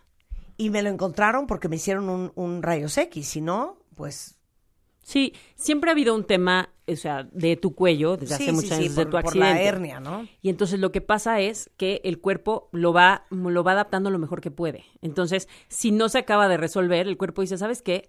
Mira, te voy a poner una contractura, ¿no? Te voy a hacer un collarín para que no te, no te muevas este, hacia los lugares que es peligroso, ¿no? Entonces, si tú intentas girar y tu cuerpo dice, hasta aquí, y frena. Y giras hacia el otro lado y te, y te igual te detiene hasta aquí. Y a lo mejor en la noche dices, hijo, traigo el cuello súper tenso, no me está dejando ni moverme, está tenso. claro, eso es un collarín que tu cuerpo te puso de emergencia. Dijo, si la dejo que se mueva, me va a lastimar, entonces no se va a mover. Claro. Una tortícolis es más drástico, ¿no? O sea, hace que no te muevas por un espasmo y- un dolor importantes. Entonces el cuerpo va pasando el tiempo y dice, ¿sabes qué? Ya me cansé de hacer este collarín. O sea, todo el tiempo te estoy deteniendo ya me cansé. claro. ¿Qué vamos a hacer? Vamos a hacer algo. Vamos a deshidratar el disco, que es como si fuera un globo relleno con gel. Vamos a acercar un hueso con el otro, que son las vértebras. Y además de acercarlos, vamos a sacar unas uñitas que se llaman osteofitos o picos del oro. Y vamos a pegar una vértebra con otra. Al fin, si la pego, ya no tiene movimiento y bajo el riesgo en la médula espinal y arterias. Eso es una degeneración. Claro. Entonces, cuando ves algo degenerado, lo único que te dice es el tiempo que lleva esa lesión, no la edad que tiene el paciente, ojo, porque Claro. siempre es que a tus tantos años ya debería. No, no, no. No, no, te- no tiene nada que ver. Exacto. Yo no espero que estés degenerada por edad. La lesión por edad genera degeneración. Claro. Ok. ¿Están listos para el test? Vamos a tratar de averiguar quién de ustedes tiene problemas en las articulaciones, Sí, ¿ok? venga. Entonces, No de traumarlos, sino de ayudarles. de Exacto. ayudarles, de ayudarles. Que por cierto, la semana pasada que trajimos al doctor Diego Angulo al gastro, a hablar de este bicho que anda circulando y que tiene a todo mundo fatal del estómago, no es la cantidad de gente que me dijo, hija, oí tu programa, Y me ayudó cañón. fui con Diego Sí. y ya me, ya me lo resolvió. No me lo había resuelto nadie. Para que vean lo importante que es hablar de estas cosas. Ejercicio 1. Ejercicio 1. Acuérdense que esto, a ver, todo esto es genérico y es, eh, o sea, no estamos diagnosticando ni mucho menos, pero es una guía. Ok. El que tenga síntomas muy importantes, especialmente de mareo o una cirugía reciente, no los haga sin supervisión. Ok. ¿va? Ok. Todo lo demás no se preocupen, está muy sencillo. Ok. Bueno, a ver, lo primero que van a hacer es sentarse muy derechos y van a pegar la espalda al, al Willy ya se asiento. enderezó. Tú muy bien, Eso. Willy. Lo estamos Sienta haciendo. derecho. ¿Y luego? ¿Y luego qué? Y luego lo que vamos a hacer es girar la cabeza hacia alguno de los dos lados, como hacia, hacia ver por arriba del hombro. Vean qué se siente en los músculos Ok. Lado y dónde los frena. mío, grave. Ay, lado derecho mío grave, hasta me tronó. Lado derecho mazo. Pero el lado izquierdo, izquierdo, no puedo creer la gravedad. Siento tenso, muy Estos tenso son el cuello. Frenos de emergencia. O sea, el, cuer- el cuello dijo, o sea, lo- el cuerpo dijo, hacia allá no gires tanto y hacia allá menos. A ¿Por ver, qué? ven, Rulo y, y Constanza, ustedes que son jóvenes, vengan a hacer este examen. Vengan a hacer este ejercicio. Quiero ver si es un tema ya también de edad. No, no, no, no, no, de edad, de edad no es. A ver. ¿Qué está pasando ahí? Si las deja girar el cuello eh, como, como ustedes quisieran, los una- van a lastimar. Entonces Claro. el cuello no los deja. ¿Por qué más? Porque hay más tensión de un lado que del otro, porque hacia un lado hay más riesgo que del otro. Derechos. A ver, Derechos a ahora. la izquierda el cuello. Así, no es, no es muy rápido, ¿eh? despacito como lo hicieron aquí. Mira. Dale, gira. Con miedo. Sí, Ay, con un miedo. ya- o sea, Rulo ya como el exorcista le dio A ver, 300 Rulo 360 ya le- grados. ¿Te duele? Me incomoda. Sobre todo si este lado, ¿verdad? No, nada. O sea, me tronó y sentía que no podía hacerlo, o sea, la forcé mucho. Ok, lo del tronido, no se preocupen, nadie ¿Por se está en el lastimando. cuello? Eso tiene que ver mucho con la tensión muscular y un poquito los ligamentos, pero no- tampoco ¿Cómo se arenita? alarmen. Sí, Como-. Y cuando, cuando nadas más, yo también lo escucho. Sí, pero, o sea, tiene que ver con toda la tensión y cómo está sufriendo su cuello, pero no es una señal de alarma de nada, no se me traume nadie. Si te costó dar la vuelta, ¿qué? Hacia alguno de los dos lados, o hay tensión, quiere decir que tu cuello ya está sufriendo. O sea, ya empezó con los primeros síntomas que hay que revisar. Cuídate, hija, para que no acabes como yo. Eso, Exacto. eso generalmente es muy fácil de resolver. ¿Por qué? Porque no tienes ningún síntoma neurológico, no se ha ido hacia ningún lado, las manos, nada, y solamente está en tensión en el cuello. Entonces, eso hay que revisarlo, es revisarlo a tiempo, se hacen, unos, se hacen unas radiografías, se hacen unas pruebas y generalmente son tratamientos cortos y regresa la movilidad. Y si hubiera alguna cosa grave o importante, bueno, se detecta en muy buen momento, ¿no? Pero es importante. Ok, ¿Y cuál es el, el brazo que te molesta más, Marta? el lado izquierdo. ¿Ya ves? Sí. O sea, todo les va a ir cuadrando. Ok, segundo. Ejercicio 2. ¿Listos? Segundo, ok. Quiero que volteen a ver hacia el techo. Puta. Aquí, mira, aquí más tranquila yo. Ok, esa incomodidad que se siente quiere decir que estaban en mala posición. Ok. Quien no sintió incomodidad tiene una palomita por el momento, háganlo al rato y eh, vean. Está muy bien. Ah, Es más, hasta me relajo. Por mi cuello malo, me da mucha angustia hacer eso. No, pues hasta No, o sea, no lo, no lo hagas forzado, nada más un poquito y siente si se siente tenso o a gusto. No, Marta no, puede. Yo no siento a gusto nada en el cuello. Exacto. Ok, Nada. ok, son más, son más focos prendidos. Ah, pero piojito. siempre me pide masaje, eso sí. ¿verdad? Ok. Entonces, eso lo que está diciendo es, ojo, estabas en mala posición. Entonces, tienes que volver a ver, a ver qué estaba haciendo. Estaba en el celular, en la computadora, cocinando, tejiendo, viendo la tele. Lo que estaban haciendo está en mala posición. No lo digo yo, lo dice la prueba. Ahí sí que no me echen bronca. Aquí hablas de que la curvatura cervical puede estar disminuida. Exactamente. Cuando está la curvatura correcta, es como si tuviéramos una C adelante, como si tuviéramos un abanico abierto y donde se juntan todos es donde está la garganta, ¿te cuenta? Y se abre como hacia adelante, ¿no? Eso es, o sea, si se vieran de perfil, es la C hacia adelante, como papada. Claro. Entonces, cuando hoy, estás- volteamos hacia arriba, como que favorecemos la C, nada más la curveamos más. Sí, pero Claro. como yo tengo la C invertida, estoy Exactamente, exactamente. Tu cuerpo Sí, dice, a mí no no me hagas, a mí no me hagas esa W. prueba. Exacto. Pásame una de esas. Exacto. Ok. Ejercicio 3. Tres. Ejercicio 3. Hay que ponerse de pie, aquí sí. Ok, todo el mundo de pie. Todo mundo parado. Venga, cuentavientes. Aquí lo que les voy a pedir es que flexionen la espalda hacia abajo, o sea, que intenten como agacharse hacia tocar los pies. Lo que siempre les digo que no, eso. flexionar las rodillas? No, No. nada más poquito, ¿ok? Ahora para arriba neutral y vamos hacia atrás como si sacaran la panza. ¿Alguien sintió incomodidad? No. No. Cuentavientes, nadie. Nadie. Quien haya sentido incomodidad quiere decir que puede haber una irritación en las facetas articulares, que es donde articula una vértebra con otra. Es ¿Sí como sentiste? donde, Pero de la donde columna. de la columna, de la espalda baja, de la De la zona lumbar. baja. Exacto. Sí, no, yo no padezco de la espalda baja. ¿Tú Ni tampoco, yo, ¿verdad? cero. No. Sí, no. Eh, cosas muy bonitas con ustedes. Ok, nada más te voy a decir una cosa. Por estar haciendo los dos primeros ejercicios, Ya voy a requerir masaje en el corte comercial. Ok, ejercicio número cuatro, cuentaviente. Estamos tratando de averiguar si alguien de ustedes padece de problemas de articulaciones. Ok. Ok, este también es de pie. Cuentavientes, ya Hombre, sé. Pues que el chiste es movernos, no estar tan tanto tiempo sentados, es plan con maña. Van a apoyar las manos en los huesitos donde van los jeans, o sea, mucha gente le dice la cadera, no es la cadera, pero es la a pelvis. Rebeca no se le sienten, porque está muy acolchonado. ¿Le puedes decir dónde son? Como justo, justo donde está el gordito, abajo de donde sería la cintura, ahí. Ya. Entonces pónganlo donde empieza y donde empieza. Y vean si sus manos quedan alineadas o una arriba o una abajo. Que eso quiere decir que hay una desviación. No, no estoy hablando de desviaciones graves. Está un poquito más arriba esta. A ver. Rulo está. Rulo un poquito Rulo más está alto. hecho una vaca. El lado no, el lado izquierdo un poco más alto. Rebeca también un poco arriba el izquierdo. Eso nos puede estar hablando de una basculación pélvica, que quiere decir que tu cuerpo está cargando más de un lado que del otro, o hay una desviación en algún lado y eso hace que la pelvis suba. ¿Parados o Mercedes, es gravísimo. No, no es tan grave. No, no es tan grave. No es tan grave siempre y cuando no tengan dolor, pero eso está muy asociado a dolor de nervio ciático. Ok. Sí, este está un poquito más arriba. Sí, más arriba de la izquierda. Pero aparte sumen, o sea, cuando ya Hombre, vieron no como, te me ah, sientes, mamacita. O sea, Marta parece, hizo, hiciste un ejercicio mínimo y ya se Ya siente. se cansó. Párate que viene la siguiente. A ver, el quinto. ejercicio 5. Ejercicio 5. A ver, quiero que den cinco pasos, pero viendo al frente y sin pensar. ¿Ok? Entonces, cinco pasos, juntan los pies y no se muevan. ¿Ok? Va. Viendo al frente, va. Uno, dos, tres, cuatro, cinco. Ok, volteen a ver sus pies. Y vean hacia dónde apuntan las puntas de sus zapatos. Pero uno Si apuntan derecho, puede, puede apuntar uno más abierto, uno más cerrado. El izquierdo un poquito más pegado al derecho. Ok, un poquito más cerrado. El Eso, Izquierdo un poquitito más abiertitito, pero ligero. izquierdo un poquito abiertitito, su- una, una prueba que nos pasó bien. Qué bueno. ¿Eso qué significa? ¿Qué significa? Pongan las manos donde la- las habían puesto hace rato en, en la pelvis. Ahora, giren los pies, giren un pie hacia afuera, hacia adentro y vean cómo se mueve ahí. De hecho, bajen un poquito más las manos hacia la cadera y vean cómo ahí se mueve cuando giran el pie.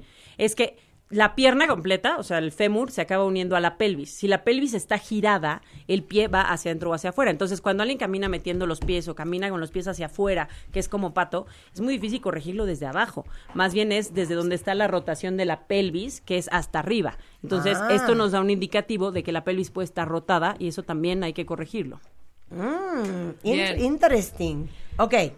Ejercicio Ahora. número 6. Arranca con tocar la base del cráneo. A ver. Ya sé, donde está el origen, como donde empieza el pelo, si vamos como de la nuca hacia arriba. Ya. Entonces hagan un poquito de presión, como O sea, atrás de la oreja de un lado Por, su- por doblarlo. Ok. y del otro y sientan si está un poco sensible de algún lado. No, bien. Sobre todo, yo creo que ahorita no tienen aquí, aquí en el estudio sensibilidad porque nadie estaba ni viendo el celular ni la computadora. Claro. Pero los que están viendo el celular o la computadora, escríbanos y díganos si no sienten tensa esa zona o al final del día. Porque eso está diciendo que además de que estaban en, o sea, estaban viendo hacia abajo, estaban favoreciendo la sifosis, o sea, haciendo la curvatura al revés en la posición que estaban haciendo. Y pasa mucho en la computadora, se van cansando los ojos siempre. Entonces, si la computadora no se acerca a los ojos, los ojos se acercan a la computadora y hacemos posición como de tortuga. Claro. O más si la tienes como en las piernas o lo que sea, como que la cabeza se quiere meter a la pantalla para leer bien. Y genera muchísima tensión en la base del cráneo, que es la región occipital. Es que te digo que. ¿saben qué deberían de inventar cuentavientes? Un device que te pongas como un aparato en los hombros que te sostenga el celular a la altura de los ojos. ¿Y a poco sí lo usarías, Marta? Es que te juro que ahora que yo tengo prohibido Ver hacia abajo. por ti y por el ortopedista estar bajando la cabeza para ver el celular, ya saben, cuando se te hace esta papada, todo el día Juan está, mi amor, tu cuello, mi amor, tu cuello, mi amor, tu cuello, mi amor, tu cuello, mi amor, tu cuello, todo el día. Sí. Yo digo, es que necesito un stand a la altura de mi cara para que yo no baje la cabeza para ver el celular. Pero te voy a dar Nadie un ha tip. inventado eso. No, pero te No. voy a dar un tip. Hay formas. A ver, ¿qué? A ver, si cruzas la mano, una, uno de los brazos alrededor de tu cintura y apoyas el codo encima, ya está a la altura. Y ese es un device que tú traes. Un gran device, ¿eh? Un gran device. Entonces, eso ya está a la altura. Lo siguiente es que la mayoría de las veces estás leyendo, no escribiendo. Sí. Entonces, cuando escribas, sube las dos manos. O sea, es Claro. cansado, pero la mayoría de las veces estás navegando, entonces lo puedes hacer apoyado así. Y si no, apóyate enfrente, o sea, en el escritorio donde estés, y es mucho más sencillo. Claro. Ok, ejercicio número 7. Ejercicio 7. Juntar las piernas, otra vez parados, lo más posible, sin zapatos, si los trae no pasa nada, y ver si las rodillas chocan una con otra o, al contrario, queda un espacio entre ellas. Las mías apenas rozan. ¿Hay más espacio que...? ¿No? O sea, creo que están pegadas. Ok. O sea, si están pegadas, siempre es hacia adentro o hacia afuera. O sea, es genubaro o genubalgo, no, no hay más. Es muy raro el que las tenga como muy derechas, o sea, es hacia adentro o hacia afuera. Entonces, si van hacia adentro, que sería como formando una X, estamos hablando de, ge- de genubalgo, y si están hacia afuera es genubaro, que le dicen como de charrito, ¿no? Esa es la tendencia y hay que ver si, si está muy marcada, hay que revisar. ¿Por qué? Porque entonces uno de los dos meniscos está sufriendo más y puede haber un desgaste a largo plazo de rodillas.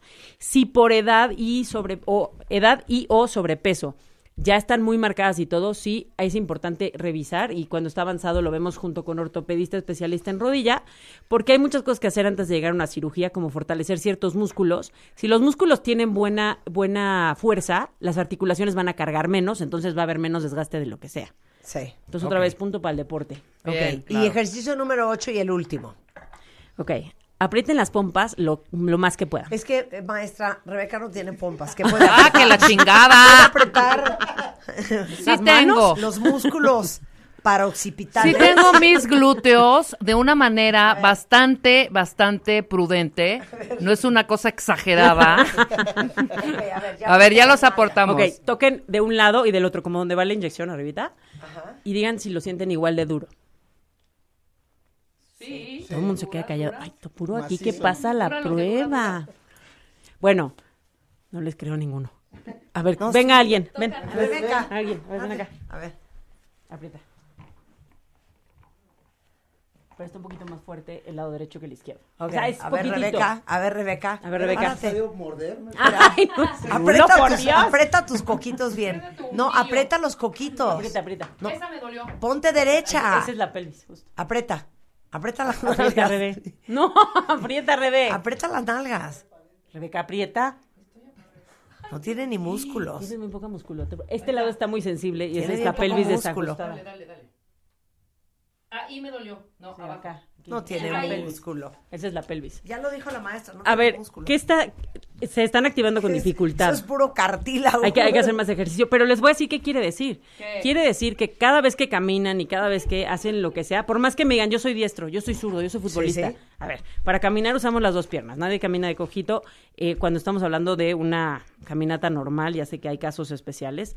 Entonces, los músculos se tienen que activar de la misma forma para moverse y eso quiere decir que puede haber un desbalance neurológico y que se esté activando distinto entre un lado y el otro. Ya. Y lo que hay que hacer, además de ver quién no está dando buena información, cuál es el desajuste como Rebeca que le dolió la pelvis ahorita que toqué suave y ayudarle con ciertos ejercicios para que los músculos tengan el orden correcto, entonces los activas y ahora con que camines se activan los músculos, se activan los glúteos correctamente y eso estabiliza la columna.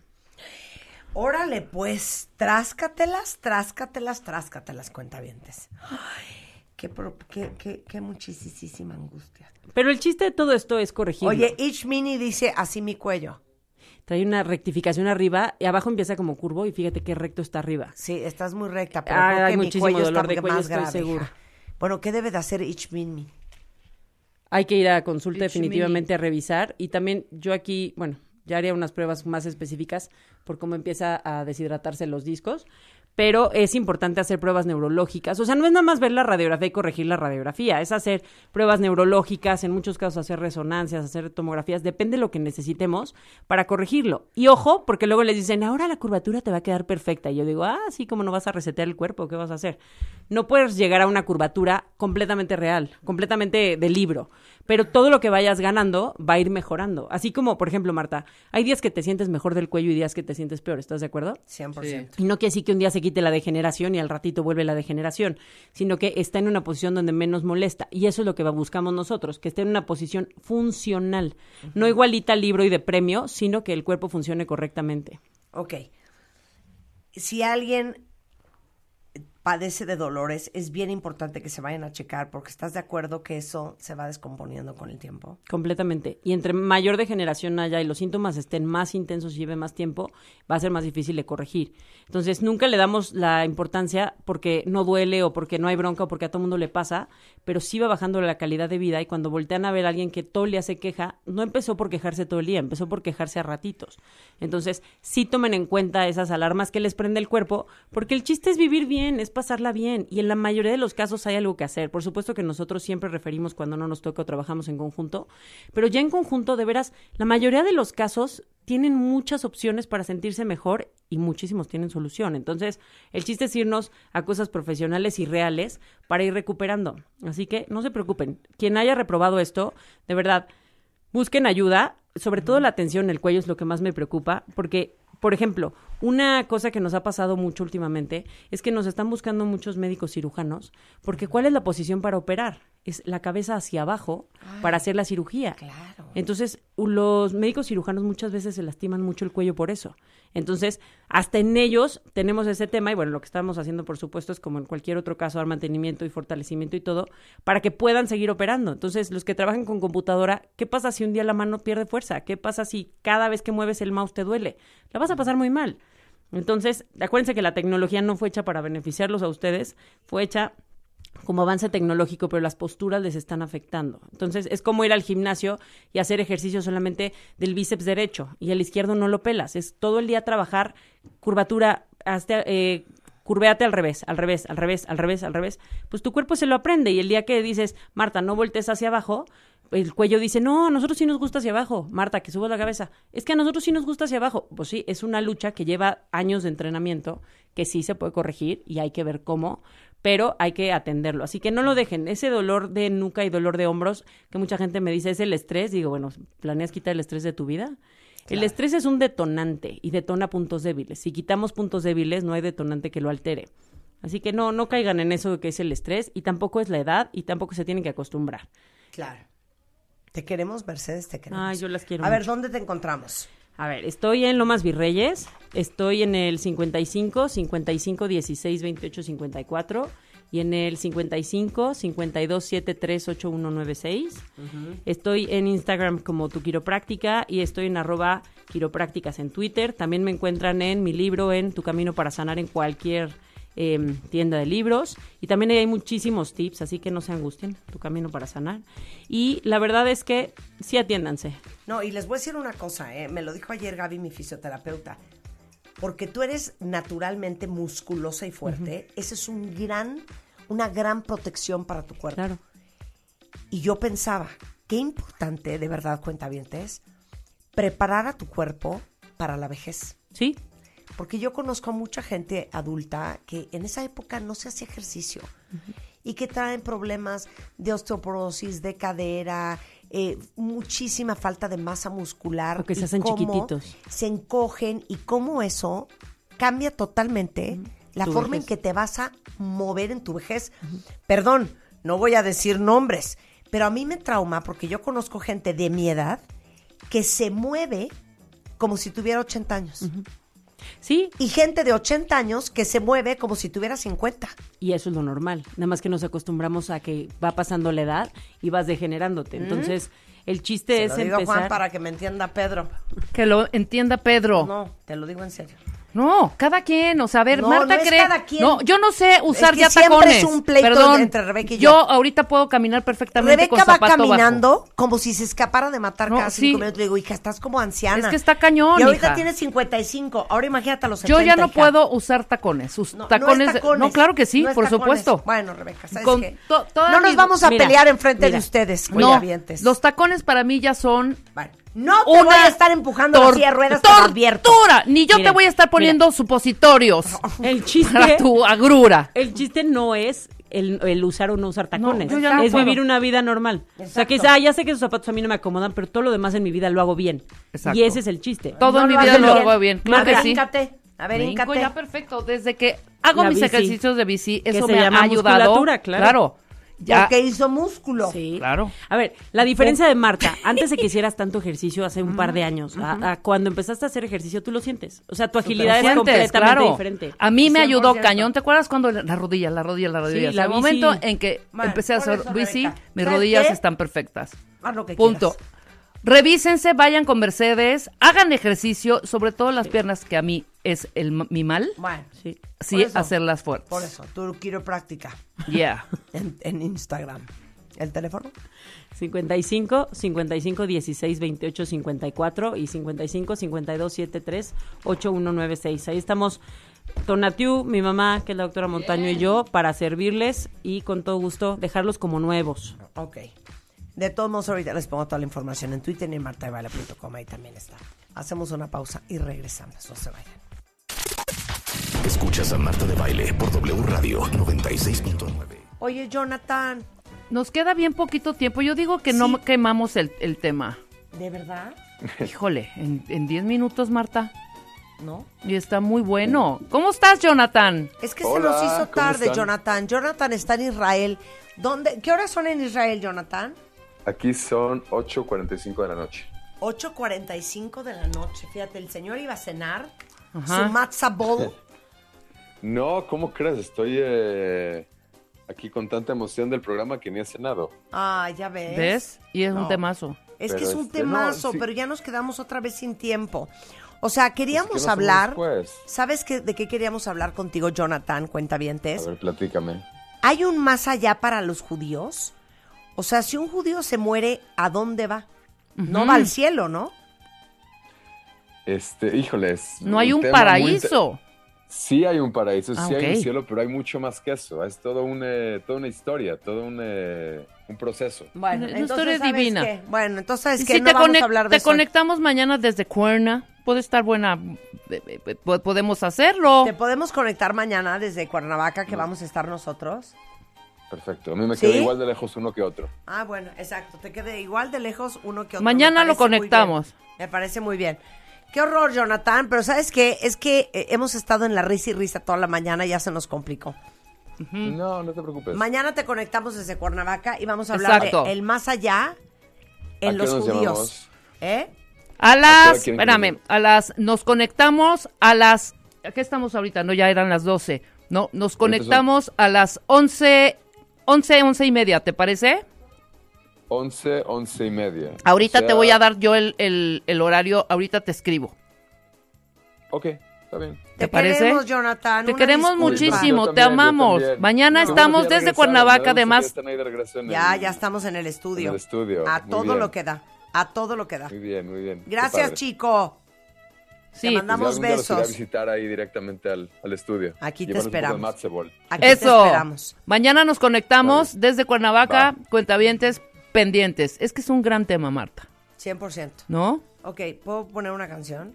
Sí, Marta, Ya que no vamos a hacer nada más. está O sea- bien. ¿Cuál quieres poner? O sea, ya te queda, te queda una es que mención. ayer nos fuimos en un túnel de música. ¿Qué tal esta? cuenta. Olivia ¿Se Newton-John. acuerdan de esta canción? Y des- redescubrimos miles de canciones que no puedo creer la Miles. joya. Oigan esta, por favor. that you're on your own now. So am I. Cantaba súper I'm living. La voz de Olivia, No lo puedo creer. no lo puedo I was Yo wrong. también. Pero a ver, ¿quién de ustedes se acuerda de esta canción? What Aparte? No tengan miedo, pero el viernes agárrense. ¿eh? Agárrense lo que vamos a hacer en este Agárrense. programa. Feeling like Súbele, Chapo. just like me, longing for company. Oh, Sam, Sam, you know where I am. Come around. Ah, no no. Escucha la voz, escucha la voz. You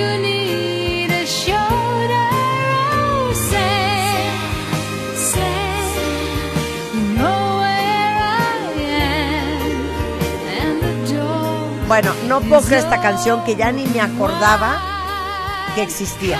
Una belleza. Ahora, les voy a poner otra. ¿Y ¿Cuál? esta? Uy, uy, uy, la amo. Pero ¿sabes cuál me gusta mucho? La de Paradise. La amo. Ahorita te lo voy a poner. ¿Qué viene al caso con esta? O sea, no me digan que no se acuerdan de Sade.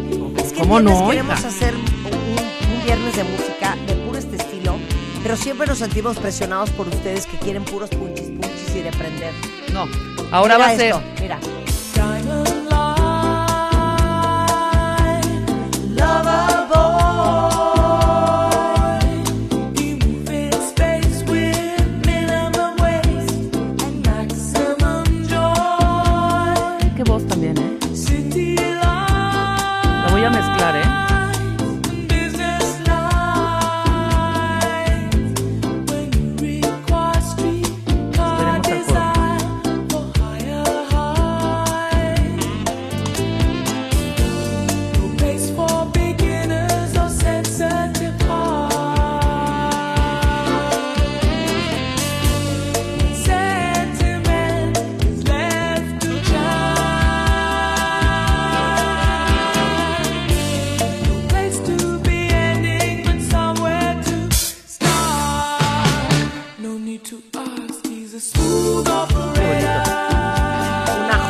Y esta ver, la voy a poner. No, es que es, es también ella.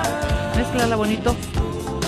Esta es preciosa. Buenísimo. Buenísima. Todo este disco es maravilloso. Pero no estemos spoilereando lo que va a pasar el viernes.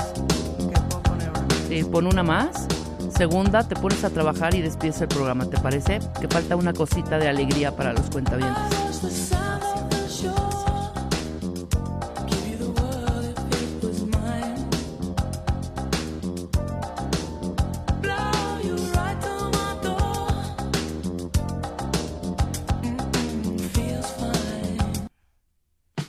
¿Qué hiciste? La quité, es que voy a poner esta que a ti no te gusta tanto.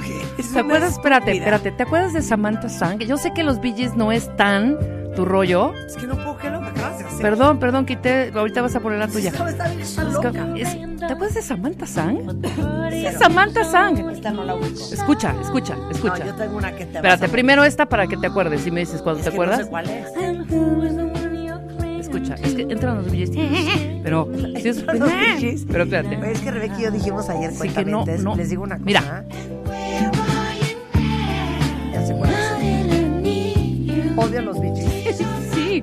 No soporto su hermandad, no soporto su voz, no soporto sus O sea, es que canciones. si no estuviéramos, si estuviéramos No junto a soporto ellos, a- si no estuviéramos- soporto a los si estuviéramos junto a ellos en el primer, Y, y versos sin ¡Cállate! esfuerzo tampoco soporto a no, no, tampoco, no. Ahí está. Ya, ya, me acordé. No, pero ve qué cañona la que encontré yo ayer. Dale. Uy, hija. A No, ver, bueno. Brian Ferry. Brian, claro. Ex Roxy Music. Ex Roxy Music. O sea, no puedo creer esta canción. ¿Esta no era de Nine and a Half Weeks? Na- claro, claro, claro. de Nine and a Half ¿Cómo Weeks. se llamaba? Mickey con Mickey Mickey Rourke Ro- y Kim Basinger. y Kim Basinger. Oigan qué joya. Mickey Rourke, dice Marta Rourke. No, Oigan la voz, oigan la voz, oigan esta joya.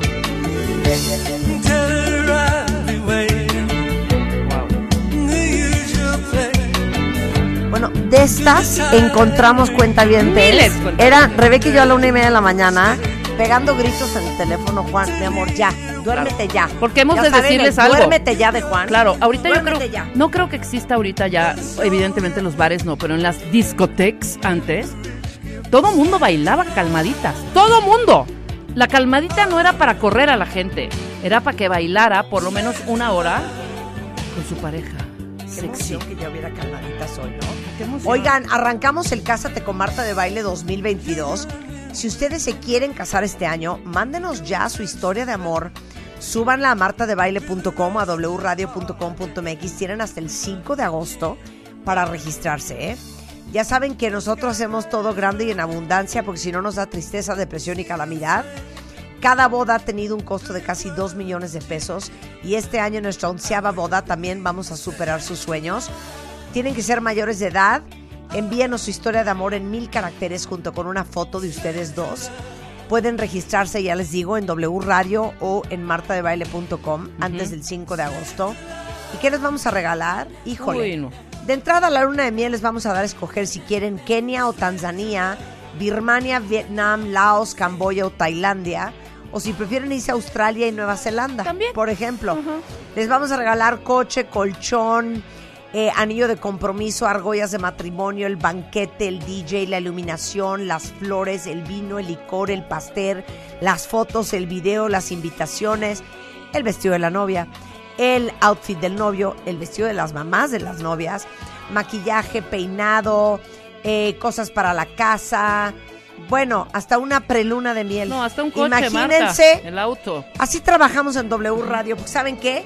Aquí no hacemos las Cochinadas. cosas cochinas. Pero además... Todo nos- es grande y en abundancia. Nos ha faltado decir lo que siempre decíamos. ¿Qué? ¿Eh? Pueden mandar niño, niño, niña, niña, niño, niña, niña, niño. O niño, ni- niño, niña, niña, niña, niño, niño, niña. O niño, niño, niña, niño, niño, niña, niña, niña. Porque somos democráticos, incluyentes y queremos casar una pareja que se ame. Vámonos. Así es que mándenos su historia.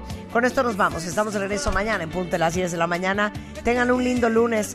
Hasta luego, cuentavientes. ¡Adiós! ¡Venga, Brian!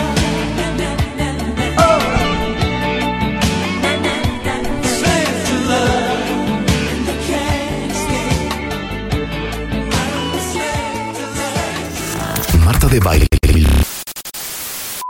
Si se cortó la transmisión de este podcast, no es tu reproductor, es tu internet. Te urge cambiar a Easy, que te da paquetes con la velocidad que tú necesitas para que nos escuches en tu celular, tu casa, oficina, para navegar en tus redes sociales, ver tu serie favorita y hacer videollamadas con todos tus amigos o de chamba sin interrupciones. Contrata ya tu plan Easy y escúchanos donde quieras, cuando quieras.